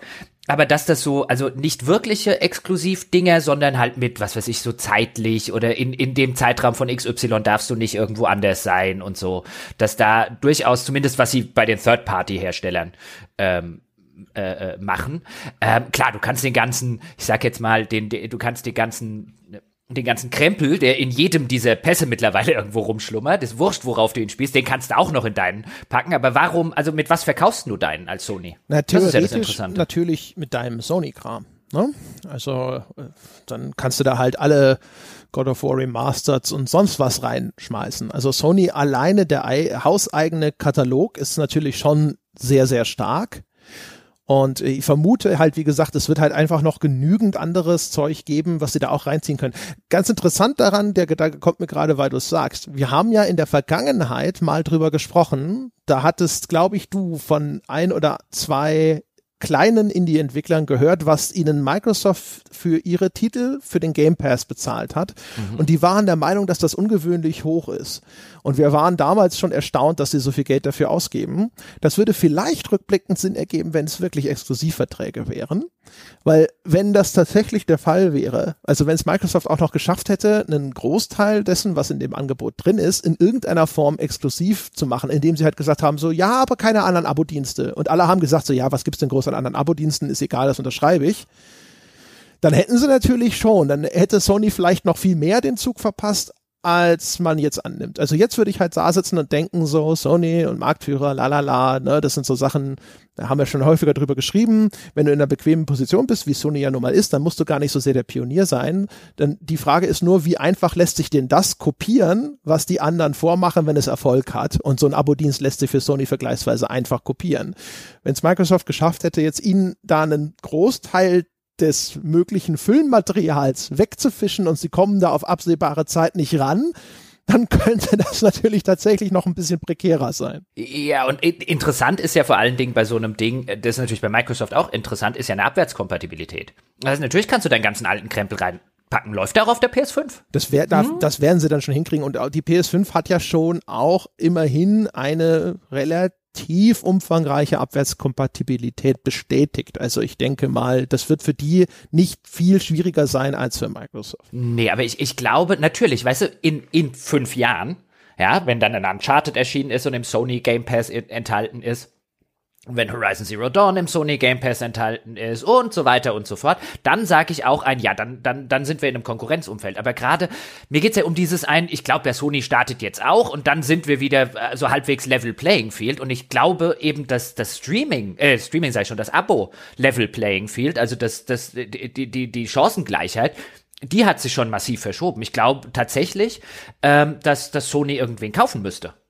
Also auch da wieder, um zu sagen, ein, äh, hier legen wir was nach, insbesondere in dem, in dem ersten Jahr, wo es die PS5 gibt, wo wahrscheinlich an neuen Spielen ähm, relativ wenig in diesem, in diesem Dienst stattfinden würde. Einfach weil Sony, und ich kann mir auch nicht vorstellen, dass Sony sonderlich viel Lust hat, ähm, auch bei seinen, weil die eigentlich eine ziemliche, ziemlich auf Vollpreis und so weiter die ganze Zeit gesetzt haben, auch hinzugehen und ihre ganzen Launch-Spiele für die PS5 jetzt auch mal für einen Zehner in irgendeinem Abo-Dienst anzugeben. Ja, so schnell wird der eh also. nicht kommen. Also glaube ich zumindest nicht. Also ich, ich vermute, dass wenn Sony etwas hätte, was sie dem entgegensetzen können, dann wäre das schon announced. Also ich würde frühestens irgendwann und vielleicht auch eher später im nächsten Jahr damit rechnen, dass Sony damit irgendwo nachzieht. Ich habe halt das Gefühl, aktuell, das haben sie vielleicht wirklich verpennt. Ich vermute, dass da jetzt so ein bisschen gescrambled wird. Das wäre, also ähm, das, das, das wäre zu vermuten. Vielleicht auch in, in, in der Beziehung deswegen vielleicht auch so einen Wettbieten, wo man gesagt hat, oh, oh shit, ja, Microsoft meint's ja doch ernst. Die haben doch die letzten paar Jahre nicht gemacht. Was ist denn hier plötzlich passiert? Wann sind die denn aufgewacht oder so? Im Sinne von einem, okay, wenn die das jetzt noch dazu packen, dann ist es jetzt, ist es jetzt wirklich ein Kampf der, der Abo-Dienste, wo vielleicht bei Sony man gesagt hat, das ist die letzte Vollzeit, äh, Vollpreiskonsolengeneration, danach kommt das, äh, oder währenddessen kommt das, äh, äh, kommt die Zukunft der Abo-Dienste, da müssen wir jetzt noch nicht dieses Jahr auf Teufel komm raus, was an den Start rollen. Kann gut sein, dass die einfach ein, ein halbes Jahr oder ein Jahr zu spät auf die Party gekommen sind. Ja, also das was, ist was, es wäre nicht das erste, erste Mal, dass Sony durch Arroganz und Behebigkeit ins Hintertreffen geraten ist. Das ist ihnen mit der PS3 schon mal passiert. Ne? Sie haben sich gut berappelt und der, die, die äh, Konstellation war jetzt mit einer Zukunftsperspektive. Es beruht ja alles auf äh, der Spekulation beziehungsweise der Prognose, dass genau dieses Modell wirklich so erfolgreich ist, wie ich es mir jetzt vorstelle. Ähm, aber ähm, es wäre ihnen so zuzutrauen, einfach so von dem Charakter des Konzerns. Ne? Also wenn Sony fest im Sattel sitzt und sowas, dann hat man in der Vergangenheit schon gerne mal den Eindruck gehabt, sie sitzen da und sie halten sich für völlig unverwundbar. Und es ist durchaus möglich, dass dann man da jetzt da sitzt und bislang auch immer so einfach lächelnd auf Microsoft herabgesehen hat und gedacht hat so, ja, ja, befüll du deinen komischen Game Pass mit, aber was, was hast du denn? Was hast du uns denn entgegenzusetzen? Ne? Und jetzt haben sie halt von einem Tag auf den anderen eine Antwort auf diese Frage. Und man sieht ja auch an, an unserer Reaktion, ähm, wie, wie stark das auf einmal das ganze mhm. Bild und auch die, die Zukunftsprognosen verändert. Gut, wenn du halt auch wirklich sagen kannst, ein, du kannst, kannst drei Jahre ein bisschen verpennen und am Ende 7,5 Milliarden Dollar auf das Problem werfen, ist es durchaus eine Position, in der man nicht so ungern ist. Ja, natürlich nicht. Ja. Also das ist halt auch, also ich vermute auch, Microsoft hat da die tieferen Taschen ne, im Vergleich zu Sony. Also rein in einem reinen finanziellen Wettrüsten können sie mit Microsoft nicht mithalten. Wahrscheinlich auch, könnte ich mir jetzt auch zum Beispiel vorstellen, so aktuell, dann sind wir wieder bei Corona-Krise und Co., ist wahrscheinlich als, auch wenn du eine eigene Sparte bist, aber wahrscheinlich so ein Gesamtkonzern wie Sony, könnte ich mir vorstellen, auch ein bisschen eher betroffen, weil du halt auch einfach viele Consumer-Geräte hast, die vielleicht aktuell nicht so ganz geil laufen weil jetzt nicht die, die Zeit ist, in der man sich einen neuen Fernseher kauft zum Beispiel. Ich weiß nicht, wie das aktuell ist. Ich erinnere mich an Berichte schon von vor einigen Jahren, wo es hieß, dass diese ganzen äh, Elektroniksparte bei Sony nicht so super läuft und dass die mhm. PlayStation das ist, was den Konzern mhm. so richtig befeuert. Also von meinem einfach nur, ich, ich, mir wäre nichts aufgefallen, was mich annehmen ließe, dass sich das stark geändert hat, aber das sage ich also aus einer Perspektive des völligen Unwissens heraus. Also das, ich weiß auch nur, dass ich das damals, also ich könnte mir halt vorstellen, dass, der, dass es dem Konzern äh, Microsoft in der aktuellen Krisensituation besser geht, nicht weil die irgendwas richtig machen, sondern halt einfach qua der Produkte, die sie anbieten, als dem Gesamtkonzern Sony. Ja, also es war früher war das die Forte von Sony im Vergleich zu Microsoft, weil die PlayStation war ihr Augapfel und bei Microsoft lief die Xbox teilweise, hatten wir schon drüber gesprochen, ja, ja. unter ferner liefen. Und man hatte das, das Gefühl. Das rothaarige Kind, ja, genau. das unter der Treppe wohnen Ja, genau, ne? der Harry Potter. Und man hat so das Gefühl äh, gehabt, so, okay, ne, der, Microsoft kann auch deswegen nicht mithalten, weil die Xbox ist halt so eins von vielen Produkten und nicht das Wichtigste, sondern das ist Windows oder diese Azure Cloud und sonst irgendwas. Aber jetzt, äh, ne, auf einmal, keine Ahnung, sind die anderen Kinder vielleicht schon aufs College und auf einmal haben Mama und Papa wieder richtig viel Zeit, sich um das andere Kind zu kümmern. Und das ist dann halt so, oh shit, was ist denn jetzt los? Kommen wir aber nochmal kurz zu, zu dem Kind, das sie eingekauft haben bei äh, mhm äh, bei Microsoft zu Bethesda und was die so alles machen. Also einfach nur mal für so einen für so einen kurzen Überblick. Wir haben ja schon einige Sachen genannt, aber ähm, was was bei Bethesda sehr wahrscheinlich in der Mache ist beziehungsweise zumindest angedacht ist, ist jetzt halt nach dem Release von Doom Eternal äh, wahrscheinlich ein neues Doom. Keine Ahnung, ob ein neues Rage in der in der Planung ist. Es ist das neue Elder Scrolls in der Planung. Es ist, wir haben es vorher schon gewähnt, das neue von Shinji Mikami plus das neue von den Dishonored-Machern, ein neues Fallout, Fragezeichen, das Starfield auf jeden Fall, ein neues Fallout wäre wahrscheinlich Fragezeichen, das wird wahrscheinlich nach Starfield und Elder Scrolls wahrscheinlich erst wieder dran sein, angesichts der, äh, der, der schieren Größe, die ein solches Projekt, äh, Projekt benutzt. Habe ich was vergessen? Ein Wolfenstein? Ja, genau. Also was auch immer Machine Games jetzt gerade macht. Ja. Ähm, und ich glaube, was so ein bisschen auch untergegangen ist in der, nicht in unserer Diskussion, aber in der Diskussion da draußen, ist man hat häufig gesehen, ja, die, die haben Elder Scrolls und Fallout, aber der Rest ist doch so. Und der Rest ist halt, ich habe es vorher schon anklingen lassen bei den beiden, die jetzt halt Sony Exclusive sind, das ist das perfekte Material für so einen Game Pass. Weil das sind Spiele, das neue Wolfenstein, das neue äh, Evil Within, das nicht so heißt und so weiter, die, die wir eben genannt haben, das neue von den Dishonored machen. Das sind Spiele, und das hatten wir auch in der Vergangenheit schon häufig, ähm, besprochen, die beim Vollpreis relative Ladenhüter sind, aber die viel Presse bekommen, die viel öffentliche Aufmerksamkeit bekommen, die überraschend viele Leute dann ein oder zwei Jahre später gespielt haben, weil es offensichtlich die Sorte Spiel ist, für die man sich interessiert und die man dann im Sale mitnimmt. Das sind, letztlich finde ich den, finde ich die Übernahme auch insofern clever und dafür hat man vielleicht auch ein bisschen mehr Geld bezahlt, letztlich für Spiele, die das auf den ersten Blick alleine nicht wert sind, aber so als Portfolio, da kommt auch immer mal wieder regelmäßig was Neues. Die Spiele, die kommen, sind qualitativ echt ordentlich, zumindest nicht scheiße, in der Regel sogar erheblich besser als ordentlich oder so werden sie zumindest von dem größten Teil der Öffentlichkeit auch besprochen und wahrgenommen. Das ist wirklich das Ideale, mit dem du mich köderst, hier mal für einen Zehner rein zu investieren. Weißt du, ein neues Wolfenstein, ja, da muss ich jetzt aber nicht schon wieder Vollpreis ausgeben oder das neue Spiel von den Dishonored machen, aber für einen Zehner mache ich echt nichts verkehrt, wenn mich das Spiel interessiert und ich krieg noch was dazu. Also auch in der Hinsicht finde ich das die, die cleverste Übernahme, die man machen kann, wenn man Ubisoft nicht kriegt. Ja, oder äh, Rockstar. Ja. Ja, also, also, also ich glaube schon, dass du Rockstar kriegst, aber halt nicht für 7,5 Milliarden. Also äh, wir haben noch zwei vergessen, habe ich gerade beim Blick auf meine Liste gesehen, äh, nämlich Cinemax Online, also Elder Scrolls Online. Ah, Elder Scrolls was Online, ja auch das nicht ist schlecht Abo-Service. Ja, ja, ja, genau. Also was gibt's Besseres für einen Abo-Dienst als einen äh, MMO? Und ähm, ich, die ehemaligen Human Head Studios, die Prey gemacht haben, die jetzt äh, Roundhouse Studios heißen. Also die haben die eigentlich das Prey dann auch fertig gemacht? Waren die das? Nee, das haben das sie hat weggenommen, ne? Das hat, gemacht. hat das Arcane Ja, ja. fertig gemacht? Ja, oder? Das hat Arcane Ja, fertig genau. gemacht, ja. Aber theoretisch gehören die noch dazu. Ich weiß gar nicht, ob bei denen noch, aber nachdem sie sich jetzt umbenannt haben, machen die ja vielleicht auch noch was. Ist auch wurscht. Also egal, die genannten, du hast ja schon gut beschrieben. Die sind erstens dafür sind die super. Zweitens vor allem auch mit den Titeln hast du auch so also du das Wolfenstein 2 zum Beispiel, würde ich sagen, das kann man schon klassifizieren als so ein Prestigetitel. So ein Kritikerliebling, auch noch im Shooter-Genre, der super viel Aufmerksamkeit bekommen hat. Das hat sich vielleicht nicht so irre verkauft, aber das ist garantiert etwas, wenn das in einem Abo-Dienst drin ist. Da hätten damals, als diese ganze Diskussion rund um das Spiel aktuell war, hätten noch, noch sehr, sehr viel mehr Leute gesagt, das schaue ich mir jetzt mal an. Ähm, das heißt, das ist auch gerade noch mal richtig perfekt für sowas. Du erhöhst außerdem vor allem ja auch deine Frequenz an namhaften Releases.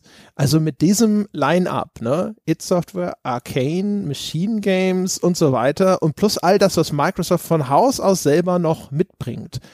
Du kannst ja dann wirklich hinterher keine Ahnung, wenn du das gut steuerst, wahrscheinlich in, in, im Jahr alle drei Monate oder so einen richtig signifikanten Release haben, wo die Leute sagen, okay, jetzt, das, das, da bestelle ich mein Abo jetzt nicht ab, wenn sowas jetzt schon im, am Horizont erscheint. Ja, das auf jeden Fall. Ganz, ganz kurz noch, weil gerade einer der Entwickler, die du vorhin gesagt, gen, äh, äh, genannt hast, ähm, äh, die ihre Spiele dem, dem Game Pass verkauft haben, mir gerade zurückgeschrieben hat. Den habe ich hier im Hintergrund. Ja, wir sind ja live. Ja, und wir sind ja hier äh, multitaskingfähig gefragt wegen zeitlicher Exklusivität und es gibt eine zeitliche Exklusivität da. Er würde schätzen, die meisten Spiele seien vier bis sechs Monate zeitlich exklusiv in den jeweiligen Abo-Diensten. Okay. Ja, das ist nicht allzu lang. Also ne, da kann Sony, wenn sie jetzt anfangen, Sachen anzuleiern, wie gesagt, das, ich rechne nicht damit, dass das nächste Woche oder so bei denen losgeht. Nee, aber die, weil, weißt du, da ist halt die Frage, müssen wir noch mal genauer äh, äh, quatschen. Ähm, wer halt, die meisten Sachen ist wahrscheinlich sozusagen dieser Body den, äh, of, of Games, den du halt dann überall irgendwo in der ein oder anderen Fasson siehst, weil er schreibt gerade auch, also er wettet, dass es auch welche gibt, die komplett exklusiv sind und welche, die, bei denen die Exklusivität keinen interessiert. Ja, Also es wird wahrscheinlich sehr drauf ankommen. ja, ja, genau. Also Ja. wenn du jetzt hier Spelunky auch noch in deinen Online-Dienst aufnimmst, dann wird es dir egal sein, ob das exklusiv ist wahrscheinlich. Nee, du, es wäre wahrscheinlich noch viel besser so als Dienst, aber ich nehme dich nur exklusiv und die Leute von Spelunky, oh Gott, wisst ihr, wie vielen anderen wir kündigen müssen? Ja, genau. Wir sind auch noch bei Oma Erna im Abo-Dienst. Ja, ja, genau. Keine Ahnung, im Greenman Gaming Monthly oder was auch immer. Ja. Ja, aber ja, also da, ich bin mal gespannt, äh, wie sich das entwickelt, ehrlich gesagt. Also das Gefühl ist aktuell da hat nachvollziehbarerweise, also ne, waren sie nicht, nicht, nicht klüger als wir, aber das ist ja nie ein gutes Zeichen, aber ich habe das Gefühl, das hat Sony ein bisschen unterschätzt, was Microsoft da angeschoben hat. Ja, und vor allem, ich glaube, was, was Sony letztlich unterschätzt hat, wenn wir jetzt ein bisschen größer denken, ich meine, was macht Microsoft da gerade? Microsoft macht was, was es, glaube ich, meines Wissens nach zumindest in der Geschichte des Konsolenmarktes und Spielemarktes so noch nie gegeben hat. Weil normalerweise sind ja, haben wir auch beim letzten Mal ähm, ein bisschen drüber gesprochen, ähm, dass normalerweise diese diese Konsolendienste ein also früher war das mal, du, du machst eine Konsole, damit deine Spiele drauf laufen, mehr oder weniger. Nintendo macht das bis heute. Dann gab, kam irgendwann ein, du machst eine Konsole, damit deine Spiele drauf laufen, aber was du viel mehr haben möchtest, dass die Spiele von allen anderen drauf laufen und die zahlen dir Lizenzgebühren. Das so das Modell gerade eben. Und was Microsoft gerade macht, letztlich ist ja ein, wir machen einen Spiele-Abo-Dienst für alles und ich glaube, die denken deutlich größer als Xbox äh, One X oder so, sondern die denken Mobile, PC, Xbox, was auch immer, welches Endgerät du auch immer hast, Streaming, du hast es vorhin schon erwähnt, wo sie rein investiert haben. Die denken, egal was du für ein technisches Endgerät hast, wir haben einen Game Pass für dich. Und für die ist die Konsole letztlich nur noch ein Gerät von vielen, das du kaufen kannst, um ihren Game Pass drauf zu spielen. Falls du jetzt eben derjenige bist, der abends oder am Wochenende oder tagsüber, wann auch immer, auf der Couch an seinem Fernseher mit, klassisch mit einer Konsole spielen will. Aber die sind nicht mehr im Konsolenmarkt. Ich glaube, die sind im Game Pass Markt auf allen Endprodukten. Und ich glaube, davon ist Sony im Moment noch weit entfernt. Ja, genau. Also das haben wir in der letzten Folge sogar auch schon gesagt. Und das ist auch nichts Neues. Das hat Microsoft sogar schon zu, zum Start der Xbox One hatten sie schon diese Vision Situation. Sie sind halt bislang da immer nur so ein bisschen betrunken rumgestolpert. Ne? Also wie gesagt, das große Ding war halt, man hat ihnen da nicht mehr so den großen Dingen zugetraut. Ich bin mir auch sicher, die schielen jetzt eigentlich so im Endgame schon auf das Streaming. Und ich meine, jetzt nachdem jetzt die, hier die Belege geliefert worden, bin ja sogar ich bekehrt und befürchte, glaube, dass es darauf hinauslaufen wird, jetzt in halt keine Ahnung wie viel Jahren, aber irgendwann ist halt das, das Streaming da, ne, und wir sehen jetzt auch schon beim Filmstreaming, wie das da ist mit den Abo-Diensten und sowas.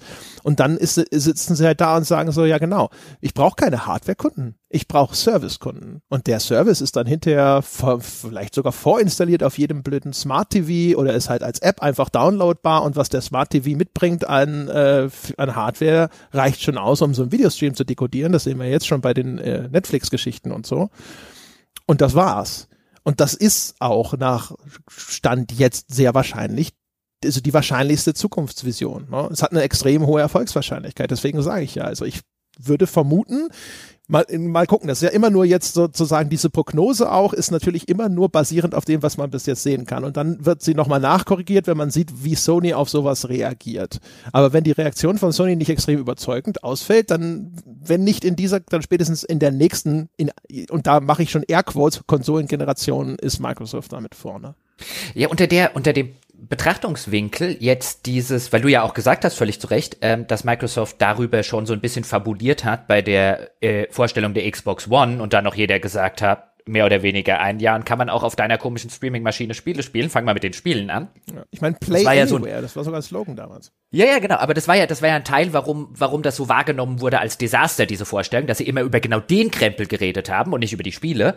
Und jetzt ein paar Jahre später könnte man sagen, sie waren vielleicht ihrer Zeit ein bisschen voraus oder damals äh, äh zumindest mit ihrer Kommunikation. Aber das Interessante ist ja, war es jetzt wirklich so, weil du gerade gesagt hast, naja, man hätte nur nicht mehr gedacht, dass die noch mal so richtig in die Pötte kommen haben die vielleicht die ganze Zeit gedacht, wir müssen nur die Plattform anbieten sozusagen und diesen Game Pass und den Service anbieten und dann kommt der Rest zu uns und jetzt haben sie vielleicht festgestellt ein, oh shit, das geht nicht, wenn wir nicht sozusagen klassisch Konsolen oder klassisch Spieleindustrie mäßig irgendwelches exklusive Zeug in unsere Plattform reinkippen, jetzt müssen wir doch Geld ausgeben. Also besteht ja auch, äh, weißt du, die Möglichkeit, dass die eben nicht jahrelang alles verschlafen haben, sondern jahrelang dachten, wenn wir die Plattform anbieten und wenn wir den, den Dienst anbieten, dann werden sie schon kommen und die sind einfach nicht gekommen. Ja, bei Microsoft ist es ja ist es ja nicht so, dass wir gesagt haben, sie haben irgendwas verschlafen, sondern sie haben halt die Ausführung, haben sie vermasselt. Ne?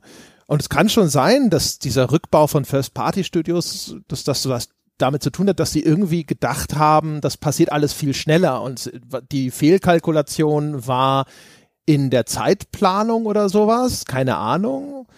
Aber wurscht, also effektiv ist es so, sie hatten damals wahrscheinlich zu früh schon aber den, den richtigen Fahrplan aber sie haben es dann halt in der, in der Ausführung haben sie es halt offensichtlich verkackt. Ne? Also auch in, in vielerlei Hinsicht. Sie haben ja damals auch nicht jetzt irgendwie, das ist ja nicht so, dass sie hingegangen sind und gesagt haben, unsere Vision ist ein Abosystem und Spiele-Streaming oder sonst irgendwas, sondern das war ja noch diese ganze Media Center und TV-Hub-Geschichte und sonst irgendwas. Und ähm, es gab schon sehr deutliche Anzeichen, dass die, diese Xbox-Abteilung eine Zeit lang, als in Microsoft dieser große Konzernumbau mit dem Wechsel an der Führungsspitze zugange war, dass sie da so ein bisschen äh, ins Abseits gestellt wurden. Wobei, wobei auch damit würde ich sagen, also jetzt stand, also damals drauf geguckt, war das ein, weißt du, da haben sie ja schon angefangen und da kannst du eine Fantasy-Football-Statistiken und so weiter, die kannst du dann auf der Xbox angucken, wo ich damals schon gesagt habe, ich glaube in den USA finden das ein paar Leute cool.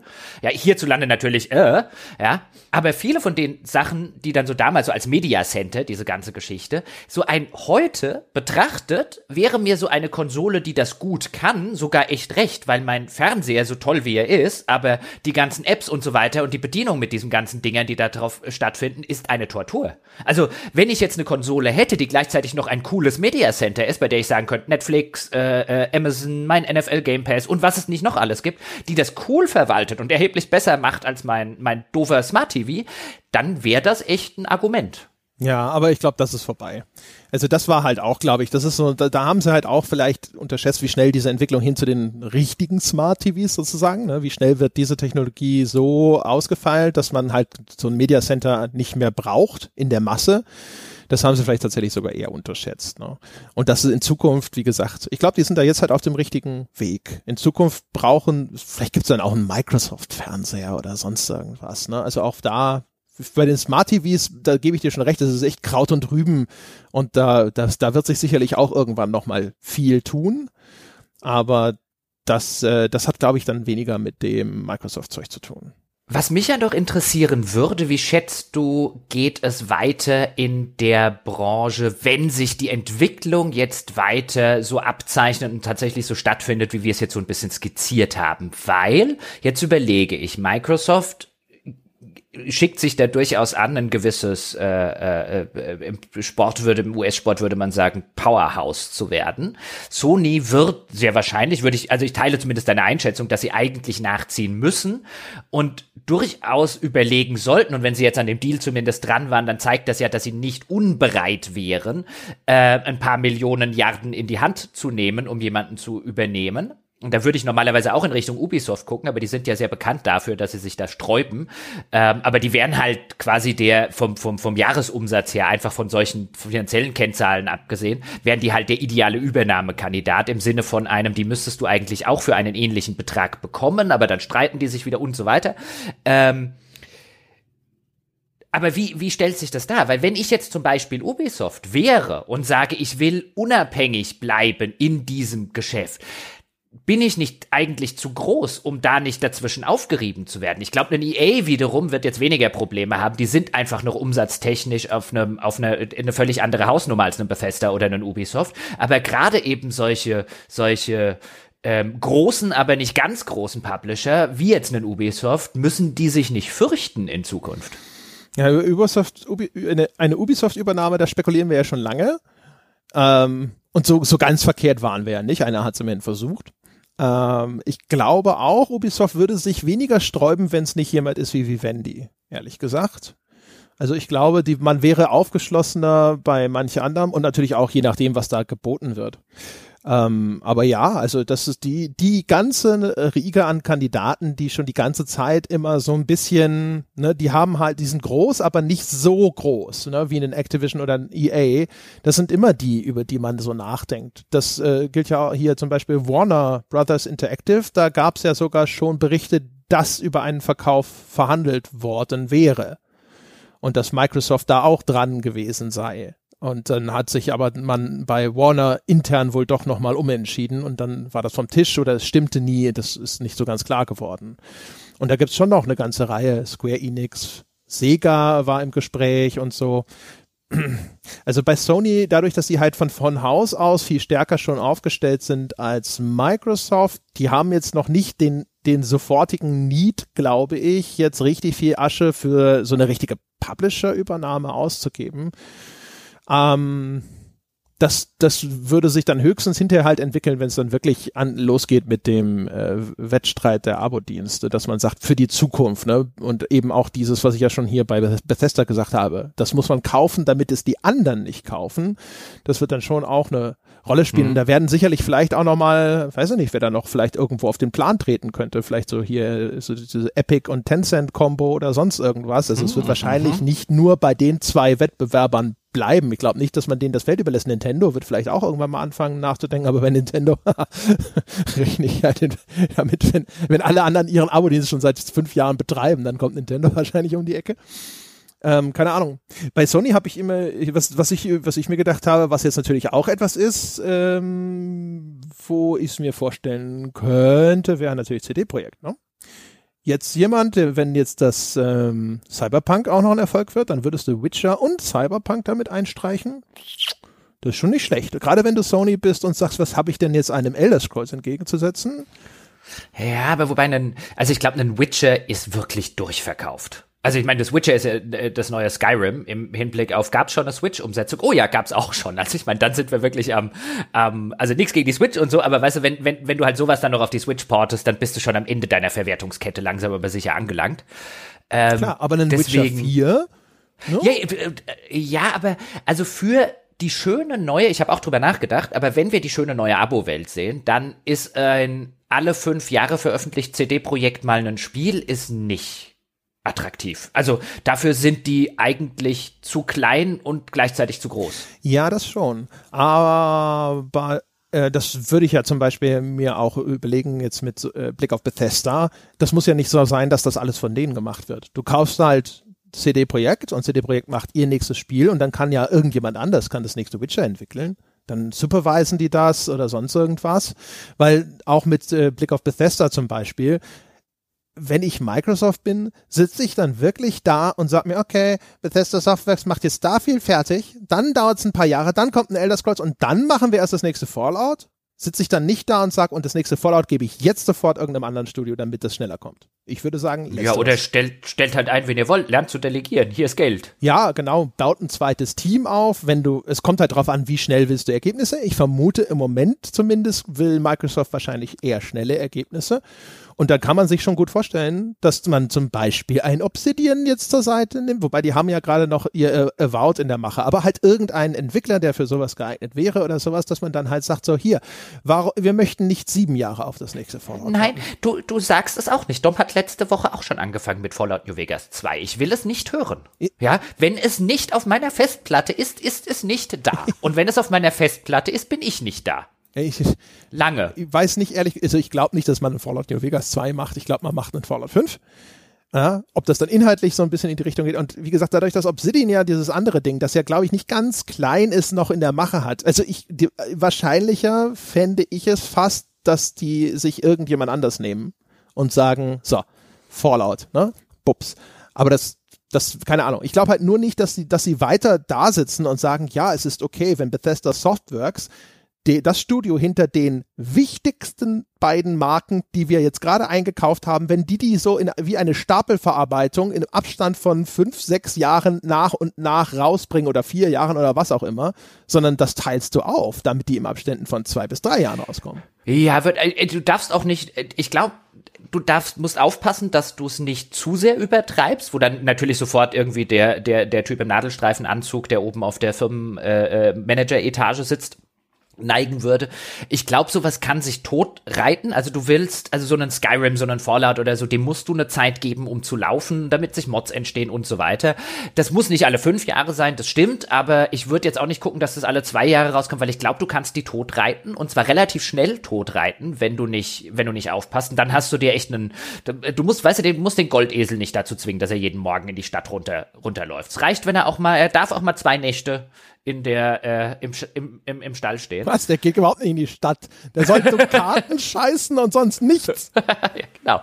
So, ähm, aber ich, ich würde noch mal gerne auf was ganz anderes zurückkommen, nämlich auf das, was wir vorhin gesagt haben mit Ubisoft und Co. Weil erstens noch mal eine Sache zum zum Klarstellen oder ob es jetzt auch Warner ist oder wer auch immer. Ich glaube jetzt Rockstar und äh, äh Take Two sind da. Äh, sind da, sind da, sind da wenig in, in Schwulitäten. Ich glaube, die lassen sich sogar gerne übernehmen, wenn sie, wenn, wenn ihnen jemand das Geld bezahlt. Aber nur falls jetzt irgendwie jemand denkt, ja, aber warum soll denn da Ubisoft in Probleme geraten? Weil sie haben doch trotzdem noch starke Marken oder so. Das ist halt, also ich, ich stelle mir das halt wirklich interessant vor, was, was wird passieren mit so einem Publisher wie Ubisoft, der jetzt zum Beispiel sagt, okay, im, im Frühjahr wollen wir gerne das neue Far Cry verkaufen und im äh, Herbst das neue Assassin's Creed zum Beispiel. Also so, so ein Publisher, der häufig so zwei große Titel plus vielleicht noch einen mittelgroßen im Jahr als Release hat, ist, wie viele Kunden hat der noch, wenn jetzt auch noch Sony in so einen, in so einen Abo-Dienstmodell reingeht? Geht, wenn du Microsoft, die da vor, voranbrechen hast und einfach viele Leute sagen ein, warum soll ich denn dafür 70 ausgeben? Hier habe ich doch für 10 schon echt genug. Oder für 10, ich weiß gar nicht, wo mir äh, äh, äh, sozusagen, ich weiß gar nicht, wann ich, wann ich das alles noch spielen soll, was ich da noch sozusagen in meinem Backlog drin habe wenn du diese Situation hast, bin ich mal echt gespannt, ob viel, weißt du, es mag ja reichen, wenn einfach 20 Prozent, die sonst gesagt hätten, ich brauch's noch zu spielen, Far Cry, gib her, äh, das nicht mehr sagen, damit du böse in die Ubisoft-Marge reinkattest. Ja, es wird halt sehr stark davon abhängen, wie, wie einzigartig diese Spieletitel sind, ne? Also gibt es in meinem Game Pass schon drei vergleichbare also wenn jetzt ein neues Assassin's Creed rauskommt und ich spiele aber in meinem Sony Game Pass schon gerade das neue Horizon oder irgendein anderes Open World Action Spiel, das irgendwie schon relativ ähnlich ist, dann wird's bestimmt eng werden.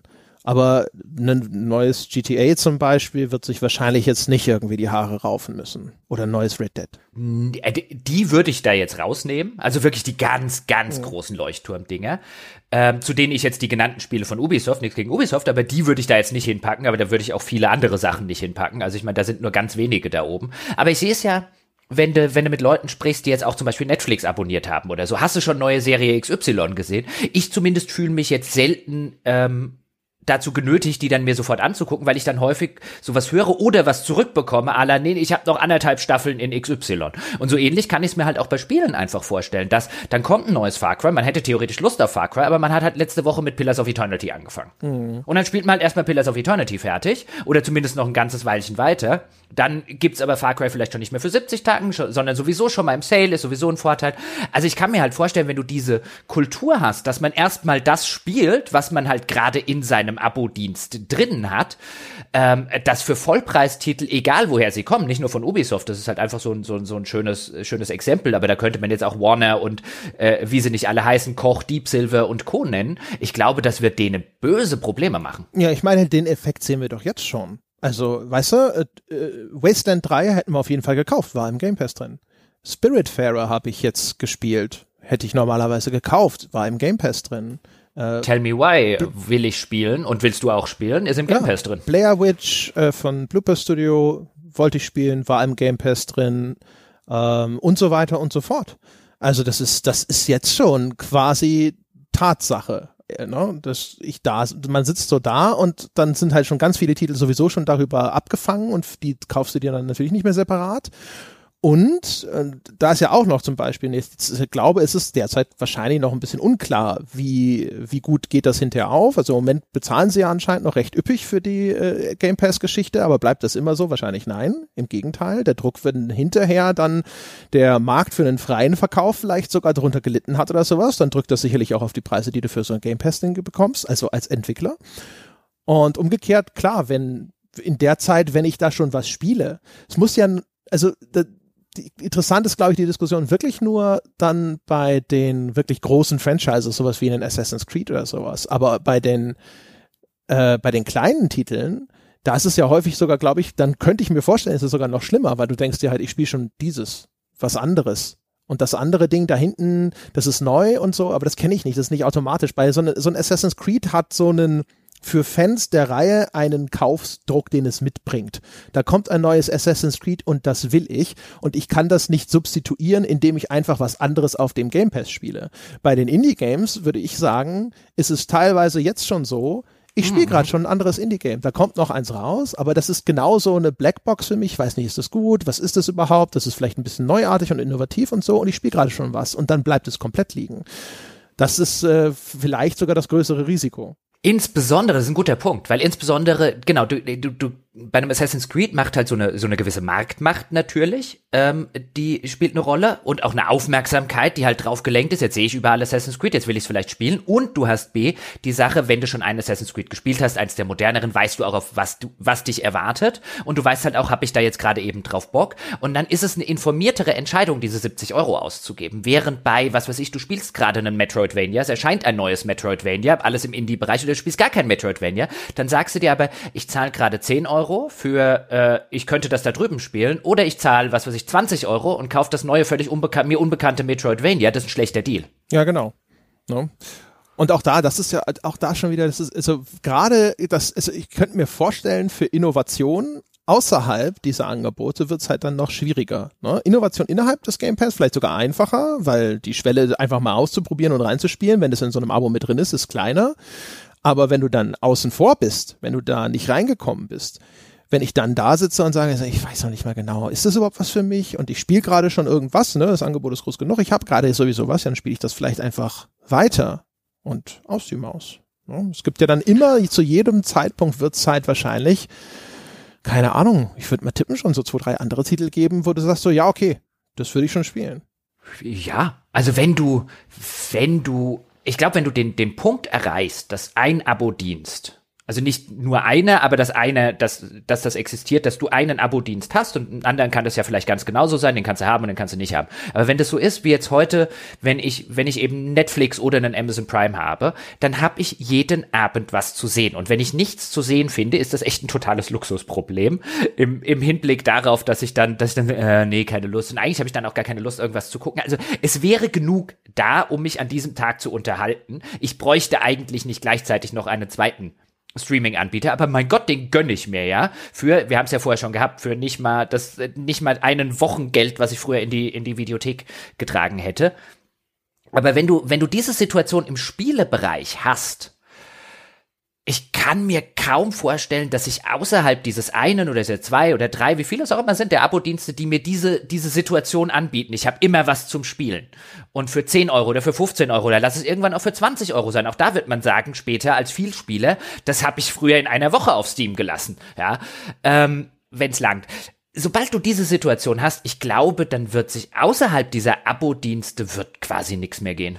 Also ja, irgendwo im Nischenbereich hier und im kleineren Bereich da, aber ich glaube, dann reden wir nicht mehr groß über Steam, dann reden wir nicht mehr groß über den Epic Store, dann reden wir nicht mehr groß über Indies und dann reden wir nicht mehr groß über andere Publisher, die nicht in einem von diesen Diensten drin sind. Also wenn wir es zu Ende denken, zu seinem äh, äh, letztlichen äh, äh kapitalistisch zynischen Ende, glaube ich nicht, dass außerhalb dieser Abo-Dienste irgendetwas noch groß im Spielebereich stattfinden würde. Also der Vollpreis ist dann tot. So ziemlich psychisch, ja. Also ich meine, wahrscheinlich, wie gesagt, ich glaube, man wird halt dann mit dem Blick so auf Film, das wird halt schon so ähnlich laufen. Ne? Es wird halt wahrscheinlich dann immer noch sowas wie physische Collectors Editions vielleicht geben. Mal gucken. Wobei ich mir, was müssen, die Frage ist natürlich, auf was wird das hinterher ausgeliefert? Disc wird jetzt nicht ewig Bestand haben. Ähm, und dann halt, ne, oder so halt irgendwelche Kleinstvertriebe und so. Es wird sicherlich auch garantiert dann vielleicht die Situation genauso geben, dass viel mehr äh, große Anbieter sagen, ja, wieso mache ich nicht meinen eigenen Dienst? Ne? So wie man es jetzt bei den Streaming-Anbietern im Film sieht, mit Disney hat seinen eigenen, HBO hat seinen eigenen, Netflix gibt's, Amazon Prime gibt's, hier, ich glaube, Warner oder so hat auch einen eigenen Streaming-Dienst. Es gibt in den USA noch Hulu und weiß der Geier was. Also am Ende wird es nicht bei sowas bleiben.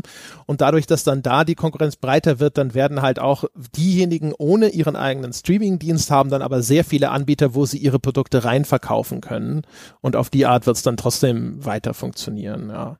Aber dass du als Endkunde da hingehst und so das einzelne Ding kaufst, ja, hm, ne? höchstens halt, wie gesagt, eben in so einer mehrstufigen Veröffentlichung. Du willst es sofort, Jetzt sofort? Ja, dann. Ja, ja, genau, das, das später, aber ich könnte mir halt schon vorstellen, sozusagen, dass die Nachteile oder so, die, die andere Seite ähm, schon viel früher der Fall ist. Also ich könnte mir vorstellen, in zwei, drei Jahren echt einige Publisher böse äh, äh, rumkrebsen und auch einige mittlere Indie-Studios böse rumkrebsen, die halt jetzt vielleicht nicht ständig ihre Spiele in irgendwelche Abo-Dienste verkaufen, weil wenn das die Zukunft ist und wenn wir das zu Ende denken, ich glaube, dann wird zum Beispiel sowas wie Ubisoft ein Problem haben. Wenn es sei denn sie, weil ihr Abo-Dienst, äh, den sie ja haben, der wird ja quasi nach allen Umfragen inklusive unserer echt nicht genutzt ähm, oder ganz, ganz wenig zumindest nur genutzt und da halt sich darauf verlassen zu müssen, dass man weiterhin die Vollpreissachen verkauft, halte ich für sehr, sehr schwierig dann auf, in, in, in Zukunft. Zumal, wo du halt auch, du hast ja auch finanziell, also ich meine, du stellst ja das ganze Spielemodell ja auch auf den Kopf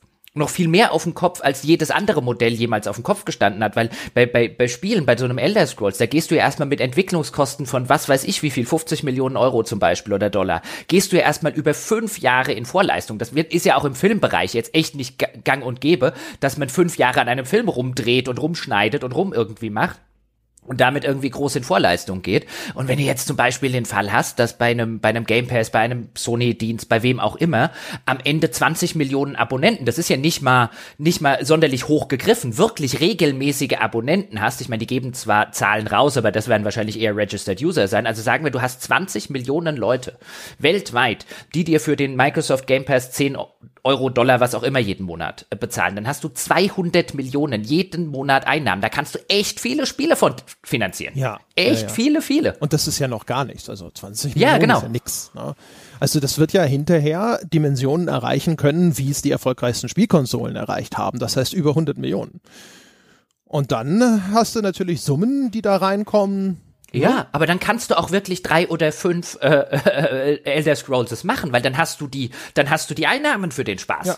Nun wirklich. Ja, das ist ja, ich meine, das ist natürlich der Grund, ne? warum sie da jetzt so viel Geld dafür ausgeben, weil sie sowas sehen. Ne? Die, Ja, das ist, das sehe ich aber häufig in den Diskussionen, sorry, weil ich dich unterbreche, wo dann die Leute sagen, ja, ob ich jetzt, weißt du, aber jeder, der halt sozusagen nur zwei Vollpreisspiele nicht kauft, so zu, oder äh, nicht kauft, der hat ja dann schon mehr Geld ausgegeben, als der, der einfach ein Jahr in diesem Abo drin ist, weißt du, 120 zu 140 Euro oder so. Und was, glaube ich, halt einfach nicht gesehen wird, ist einfach die schiere Masse an Leute, die in einem Abo sitzen, ob sie jetzt was spielen oder nicht spielen, ist dir gerade egal, aber diese schiere Masse an Monatseinnahmen, die, wenn du willst, die sofort wieder in die Entwicklung von neuem Kram investieren kannst. Auch das sieht man ja bei Netflix und Amazon Prime, was da jeden Monat eigenproduzierter Krempel nachkommt, damit die Leute bei der Stange bleiben. Man, das ist ja ein positiver Effekt. Also, wenn diese Abo-Dienste erfolgreich sind, dann wird, wird da jeden Monat echt auch, oder alle zwei, drei Monate, wird echt neuer Krempel dazukommen, weil du die Einnahmen hast, den auch zu produzieren. und das ist, also da ist jetzt natürlich, da wird jetzt dann die traditionelle Schwäche des Computerspiels in diesem Einzelverkauf, nämlich die enorme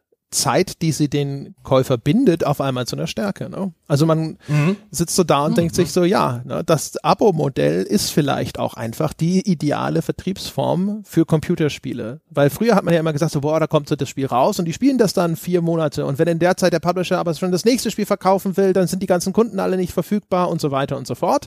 Und das gilt natürlich dann auch noch zwischen den Firmen, wenn deine Konkurrenz schon was rausgebracht hat und die sind alle noch damit beschäftigt, das zu spielen, dann wollen sie dein Spiel vielleicht nicht und so weiter und so fort. Und das ist dann halt bei einem äh, Abo-Dienst ist dir das wurscht. Solange die irgendwas spielen und brav ihre Abogebühren abdrücken, ist alles gut. Ja, und umgekehrt ist es mir als Spieler wurscht, ob ich das Spiel nach nicht, weißt du, nicht nach 1,5 Stunden, damit ich es bei Steam noch refunden kann, ähm, äh, blöd finde und aufhöre, sondern nach 10 Stunden sage, oh du blödes Spiel, keine Sekunde länger hältst du mich bei der Stange, ich bin hier sofort raus und ich muss kein schlechtes Gewissen haben, dass ich 70 Tacken für das Ding ausgegeben habe. Ja, also äh, ich finde, man merkt das ja auch jetzt schon. Also wenn du dich jetzt hier bei der Xbox-App und so, ich habe das vor dem Urlaub, vor dem Urlaub habe ich mich mit der Xbox-App hingesetzt und habe gesagt so, okay, wen von euch nehme ich denn mit? Hm, wer von euch möchte denn mit nach Österreich kommen? Alle, die mit André auf Kaper Ja, genau.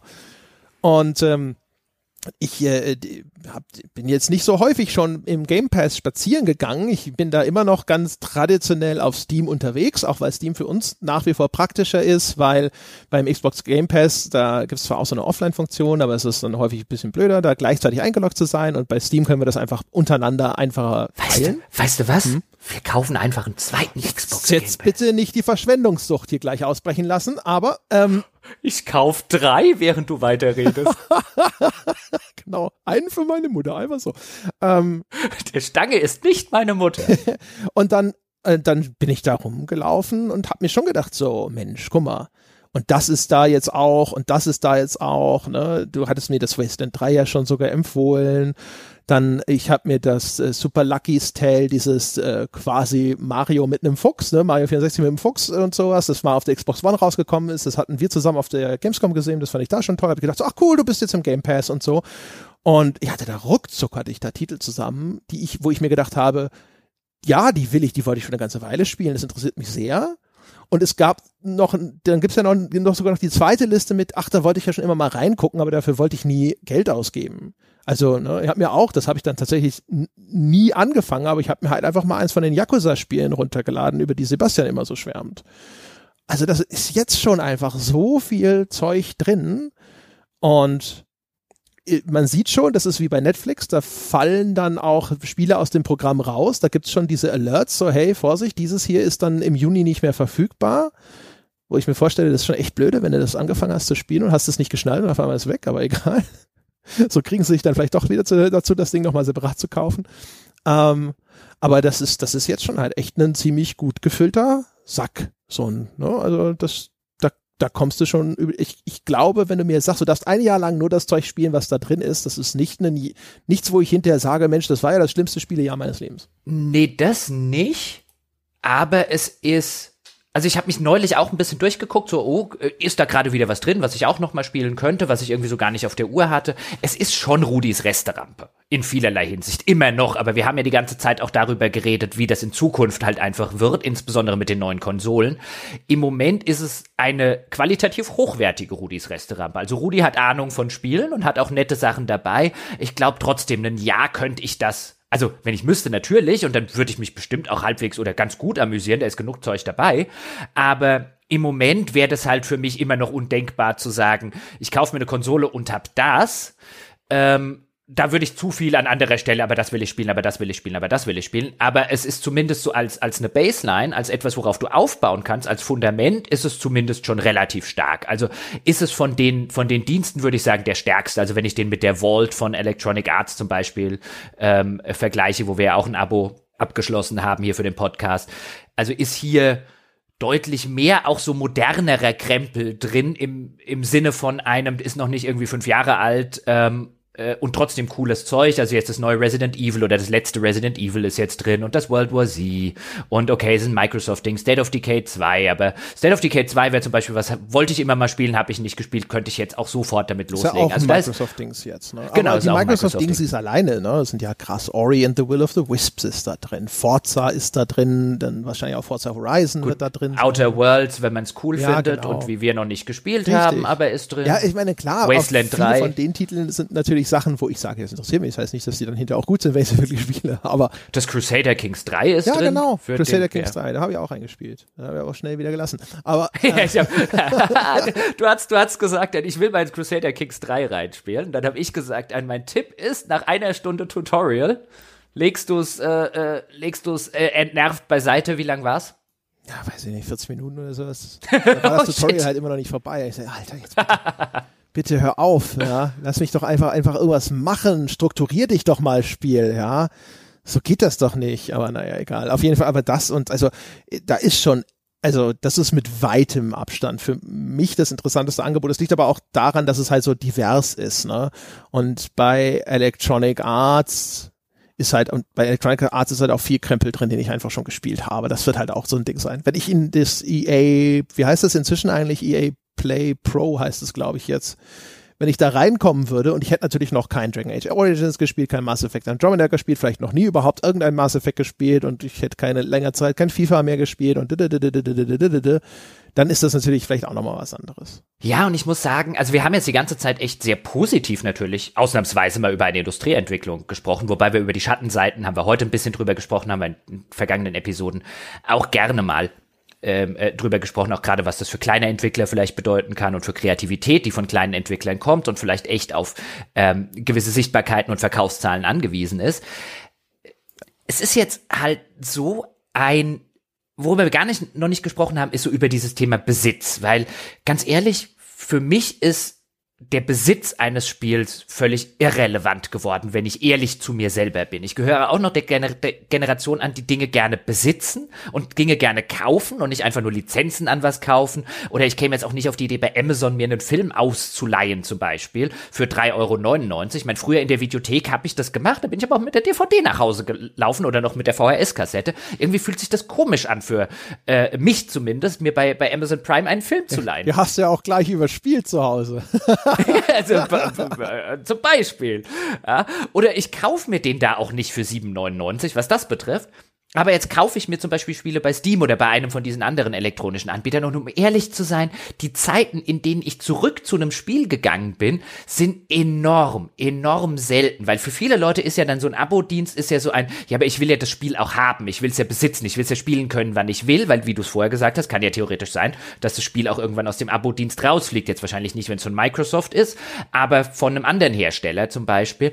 Und ganz ehrlich, für mich könnten diese ganzen Steam-Spiele, also bis auf ganz ganz, ganz, ganz wenige Ausnahmen, die ich mir den letzten, sag jetzt mal sonst wie vielen Jahren, fünf Jahren, zehn Jahren gekauft habe. Also wenn da jetzt kein, weißt du, so kein Fallout New Vegas oder so, so die Sorte Spiel, die ich alle paar Jahre mal wieder auspacke, der Rest könnte auch einfach geliehen gewesen sein. Das gibt mir überhaupt nichts, der Gedanke daran, sie irgendwie zu besitzen, weißt du, es gibt ja heute eh keine Verpackungen, die du irgendwo hinstellst und so weiter. Ich meine, der ganze Trend geht in die Richtung und ich finde es offen gestanden auch keinen schlimmen Trend. Ja, also zur, nur um es mal deutlich gesagt zu haben, ich hoffe, das ist allen sowieso klar, dass wir hier die ganze Zeit so positiv drüber gesprochen haben, liegt daran, dass wir darüber diskutiert haben, inwiefern das für zum Vorteil von Microsoft gereicht mit einer Prognose, wie gut schlägt sich Microsoft denn jetzt in der Zukunft, wenn es um die neuen Konsolen geht.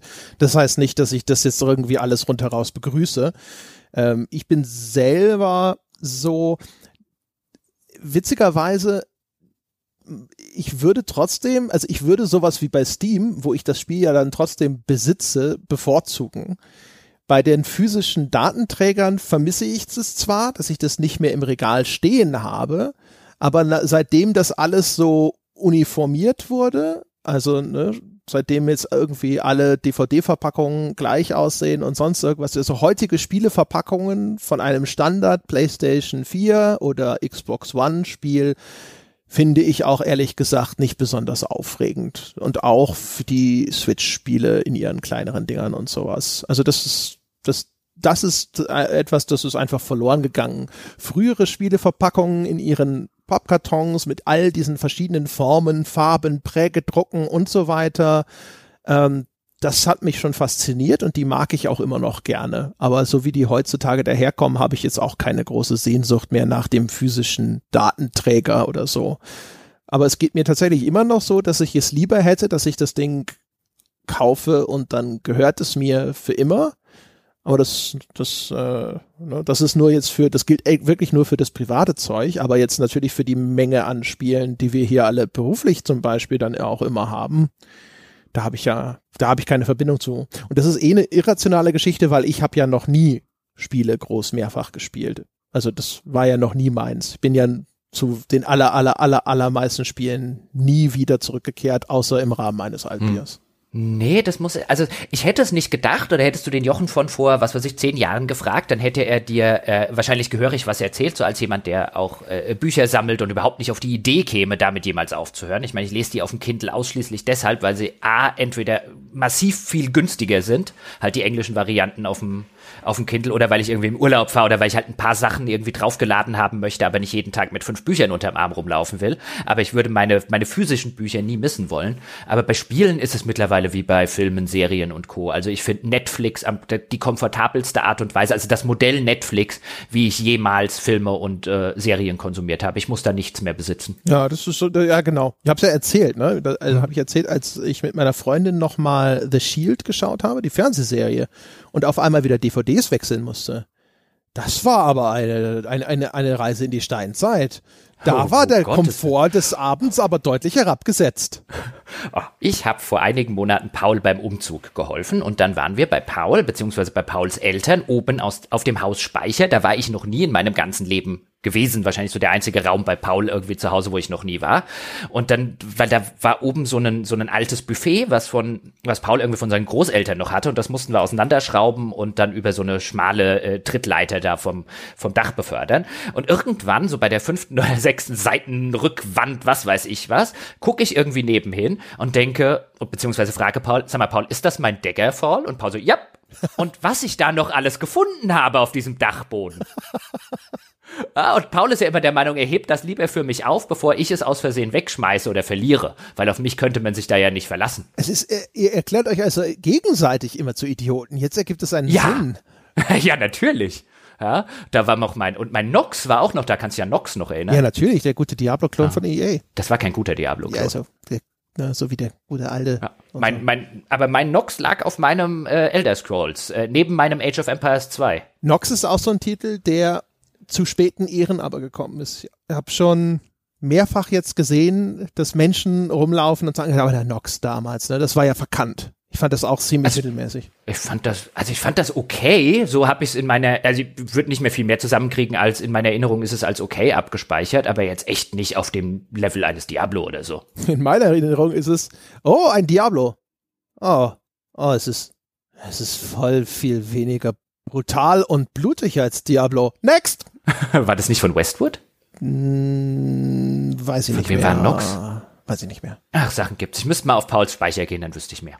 Ja, äh, das nur zum Thema mein, mein Besitz, den hat dann notfalls Paul. Aber das war früher schon immer super. Paul ist dann, äh, Paul ist gerne irgendwie übers Wochenende, sind Freitagmittags hier äh, eingefallen aus der Schule und dann gab's unten immer die freitagmittagliche äh, noch Metzgerei und so, die immer unsere türkische äh, Hilfskraft gemacht hat. Die hat die beste Linsensuppe der Welt gemacht. Dann gab's immer Linsensuppe und dann sind Paul und ich zum äh, Zocken zu mir an den PC gegangen und äh, Son Samstag oder Sonntag, je nachdem wie lange wir es, äh, wie lange wir gezockt haben, wurde dann Paul abgeholt und dann saß er irgendwie, bin ich morgens aufgewacht. Da saß Paul vor einem riesigen Stapel Spiele, CDs, äh, äh, Film, VHS-Kassetten und so weiter. Und dann war die Frage so ein, was, was machst du damit? Und dann sagte er, die nimmt er jetzt mit. Na dann, ja, Ja. okay. Die leitet er sich mal aus. Und irgendwie so einmal im halben Jahr bin ich äh, äh, bei Paul vorbeigegangen, habe alles wieder eingepackt, was mir gehört. Weißt du, was ich übrigens aber tatsächlich vermisse? Was wirklich verloren gegangen ist mit der, mit dem, mit dem Wechsel auf Digitalisierung, ist das Ritual, wenn ein neues Spiel da ist, das Einlegen des Datenträgers. Und das gilt besonders für die Konsolen und dann besonders auch schon für den Verlust der Module. Aber ganz grundsätzlich dieses nach Hause kommen und dann hast du dieses Ding, dieses physische Objekt, das das Spiel repräsentiert und das wird in das Spielgerät eingelegt und das ist das, was das Spielen, das erstmalige Spielen auch einleitet. Das war schon was Besonderes und das ist tatsächlich heutzutage, der Download ist fertig, ist halt so, mhm, okay, auf geht's. Hm, also das ist für mich gestorben, seit es keine Anleitungen mehr gibt, die man auch tatsächlich lesen wollte. Ja, ja, ja. Das war für mich so, das, das war das perfekte physische Ritual, dass ich bin auf dem Rückweg vom Spielekauf, ich sitze in der Straßenbahn, ich packe die äh, Spieleverpackung auf, ich nehme das Handbuch raus und ich fange an, das Handbuch zu lesen. Seit es das nicht mehr gibt, der, der Datenträger gibt mir nichts. Insbesondere, das ist auch noch, ist auch noch so unzeremoniell mittlerweile geworden. Neulich erst wieder gemacht bei der, bei der Playstation. Du nimmst den bei, bei Last of Us 2, du, du nimmst den Datenträger und du steckst ihn da so, du hältst ihn da so gewissermaßen ran, da kommt nichts mehr rausgefahren, Ja, ja. keine Schublade und nichts. Es ist einfach nur noch ein Fütter mich. Es, ich vermute, das ist sicherlich ganz stark auch einfach nur nostalgisch geprägt, aber ähm, das Einfahren der Schublade des CD-ROM-Laufwerks, ja, und aber insbesondere, es gibt für mich kein, es gab nie wieder ein so befriedigendes Ritual wie das Einlegen eines NES-Moduls, wo du das erst so reinschiebst und dann musst du das noch so runterdrücken, damit es einrastet. Und dieser Mechanismus, das ist, das ist immer noch das allerbeste. Ja, gut. Dinge, Dinge, die einrasten. Bei der Switch musst du doch das Modul auch einrasten lassen. Ja, aber das ist so Also eine in kleiner. kleine publige Steckkarte. Ja, aber das ist, der Einrasten ist sowieso, also Einrasten ist quasi die, die, die, die, die, der große Bruder letztlich von diesen ploppernden Plastikdingern da. das stimmt schon. Bei der Switch finde ich es halt mega schade. Da ist dann auf diesem winzigen Kärtchen dieses Spielemotiv aufgedruckt und es ist halt einfach, das ist halt, das ist halt einfach nix. Also es ist schon gut, dass diese, diese Speicherkarten klein sind für ein mobiles Gerät, das sehe ich alles ein. Aber das das ist zu klein. Das, das funktioniert nicht mehr als so ein Artefakt, das das Spiel repräsentiert. So ein NES-Modul hat halt eine, das hat eine Größe. Da kannst du dir auch vorstellen, da, da, da ist Platz, da muss jede Menge Spiel drin stecken. Ja? ja, und das hast du auch nicht mehr gepatcht am Day One. Nee, das hast du nicht mehr. Und jetzt bei der, bei der Switch bin ich eigentlich komplett digital. Also da, pff, nö. Hat der, äh, äh, die ist, er ist bei mir jetzt ein bisschen doof, also da kann jetzt wahrscheinlich die Switch nix dafür, aber da es gab ja jemanden, der seine Wohnung renoviert hat und ähm, auf die auf viele Ideen gekommen ist und im Wohnzimmer und unter anderem, weil ihm der Elektriker das gesagt hat, alle Kabel hat neu machen lassen und so weiter. Und einer ist auf die Idee gekommen, ja, äh, kein ähm, Ethernet-Kabel darüber zu legen. Oh. Also er hat das möglicherweise vergessen. Das wäre ja ein Ding. Bis wieder alles, bis wieder alles verputzt war. Ja, das wäre, äh, das wäre, das wäre ja ein Ding. Deswegen ist der Smart TV, unter dem die Switch äh, steht und die PlayStation und so weiter, nur mit WLAN verbunden, auch noch in einem Zimmer, das keinen sonderlich guten WLAN-Empfang hat. Und ähm, die Switch geht da gar nicht. Ich meine, die könnte ich jetzt wieder rüberstellen, könnte Handheld-Modus und so weiter angehen. Aber es ist ganz interessant. Also das PlayStation, die PlayStation kriegt das WLAN noch ordentlich hin. Die Switch ist eine Katastrophe. Gut, deswegen bevorzuge ich da gleich Module. Mein, meine Switch weiß schon gar nicht mehr, wie der Fernseher aussieht. ich spiele die nur, also ich habe die, ich habe die, seit ich sie habe, außer zum Ausprobieren, nicht einmal mobil gespielt. Nee, ich habe, ich habe, würde ich, ich glaube, ähm, 60 Prozent, 70 Prozent meiner Switch-Spiele weiß ich nicht mal, wie die aus de, auf dem Fernseher aussehen. Die habe ich dort nicht ein einziges Mal gespielt. Und äh, ja, das Digitale bei der Switch hat außerdem noch den riesen Vorteil, dass ich mir den Account mit meinem Bruder teile. Und das heißt, jedes Spiel, das ich kaufe, hat er automatisch auch. hm. Das heißt, der Podcast füttert deinen Bruder. Ja, genau. Gleich, gleich mit, sozusagen. Sehr gut. Welcher Bruder ist es? Das ist der England-Bruder. Ah, oh, nee, nicht mehr nach dem Brexit. so, so, so fangen wir gar nicht an. Ja? Der hat bestimmt auch den Boris Johnson gewählt. Nee, das glaub, ich glaube nicht, dass der wahlberechtigt ist, ehrlich gesagt. Nicht mal wahlberechtigt? Nee, ist ja kein Engländer geworden. Der macht dann Oh, das noch. er wohnt nur da. Ja. Oh, diese Peschkes hier. Na, ja, was soll ich sagen? Verteilen sich einmal um der halbe Erdball? Genau. Ha? Und dann verhindern sie nicht mal Boris Johnson. Nee, einfach nur rein reines äh, Sozialschmarotzen, ja, Eng, die gute englische Ausbildung äh, absaugen und das war's. Ja, und das tolle Gesundheitssystem. Das wahrscheinlich geht jetzt jedes Mal in Deutschland zum Zahnarzt. das würde ich auch machen, wenn ich an seiner Stelle wäre. Oh Mann. Ja, dann ähm, mein mein rechtes rechtes Becks ist leer. Okay. Ja, ich habe auch den Affenkönig abgepumpt, obwohl der 8,2% Alkohol hatte. Eduard. Oh. Und da steht, da, da steht auch noch unten fett drauf, mach dich zum Affen. also, ja. Hm. also ich würde sagen, dass es, dass, wenn das gelungen sein sollte in diesem Podcast, ist das Bier schuld. Alles, was ich gesagt habe, was vielleicht irgendwie affig oder dumm war oder auch nur so klang, da äh, habe ich nichts mit zu tun. Das war das Bier. Äh, war es wenigstens 05er? Nee, das war nicht, oder? Sieht nicht so aus. Wo steht's denn? Ja, nee, nee, nee, 033. Alles. Schade, Eduard, beim nächsten Mal. Jetzt hattest du ihn schon, ja, und dann entlässt du ihn mit so einem 033. Ich habe am Anfang schon gedacht, das schmeckt wieder so verdächtig. Diese, diese mit hohem Alkoholgehalt, die haben so einen süßlichen Unterton und so. Ja. Aber dann habe ich mir gedacht, so komm, so viele Biere mit einem äh, royalen Affen vorne drauf kriegst du nun auch nicht. Ja.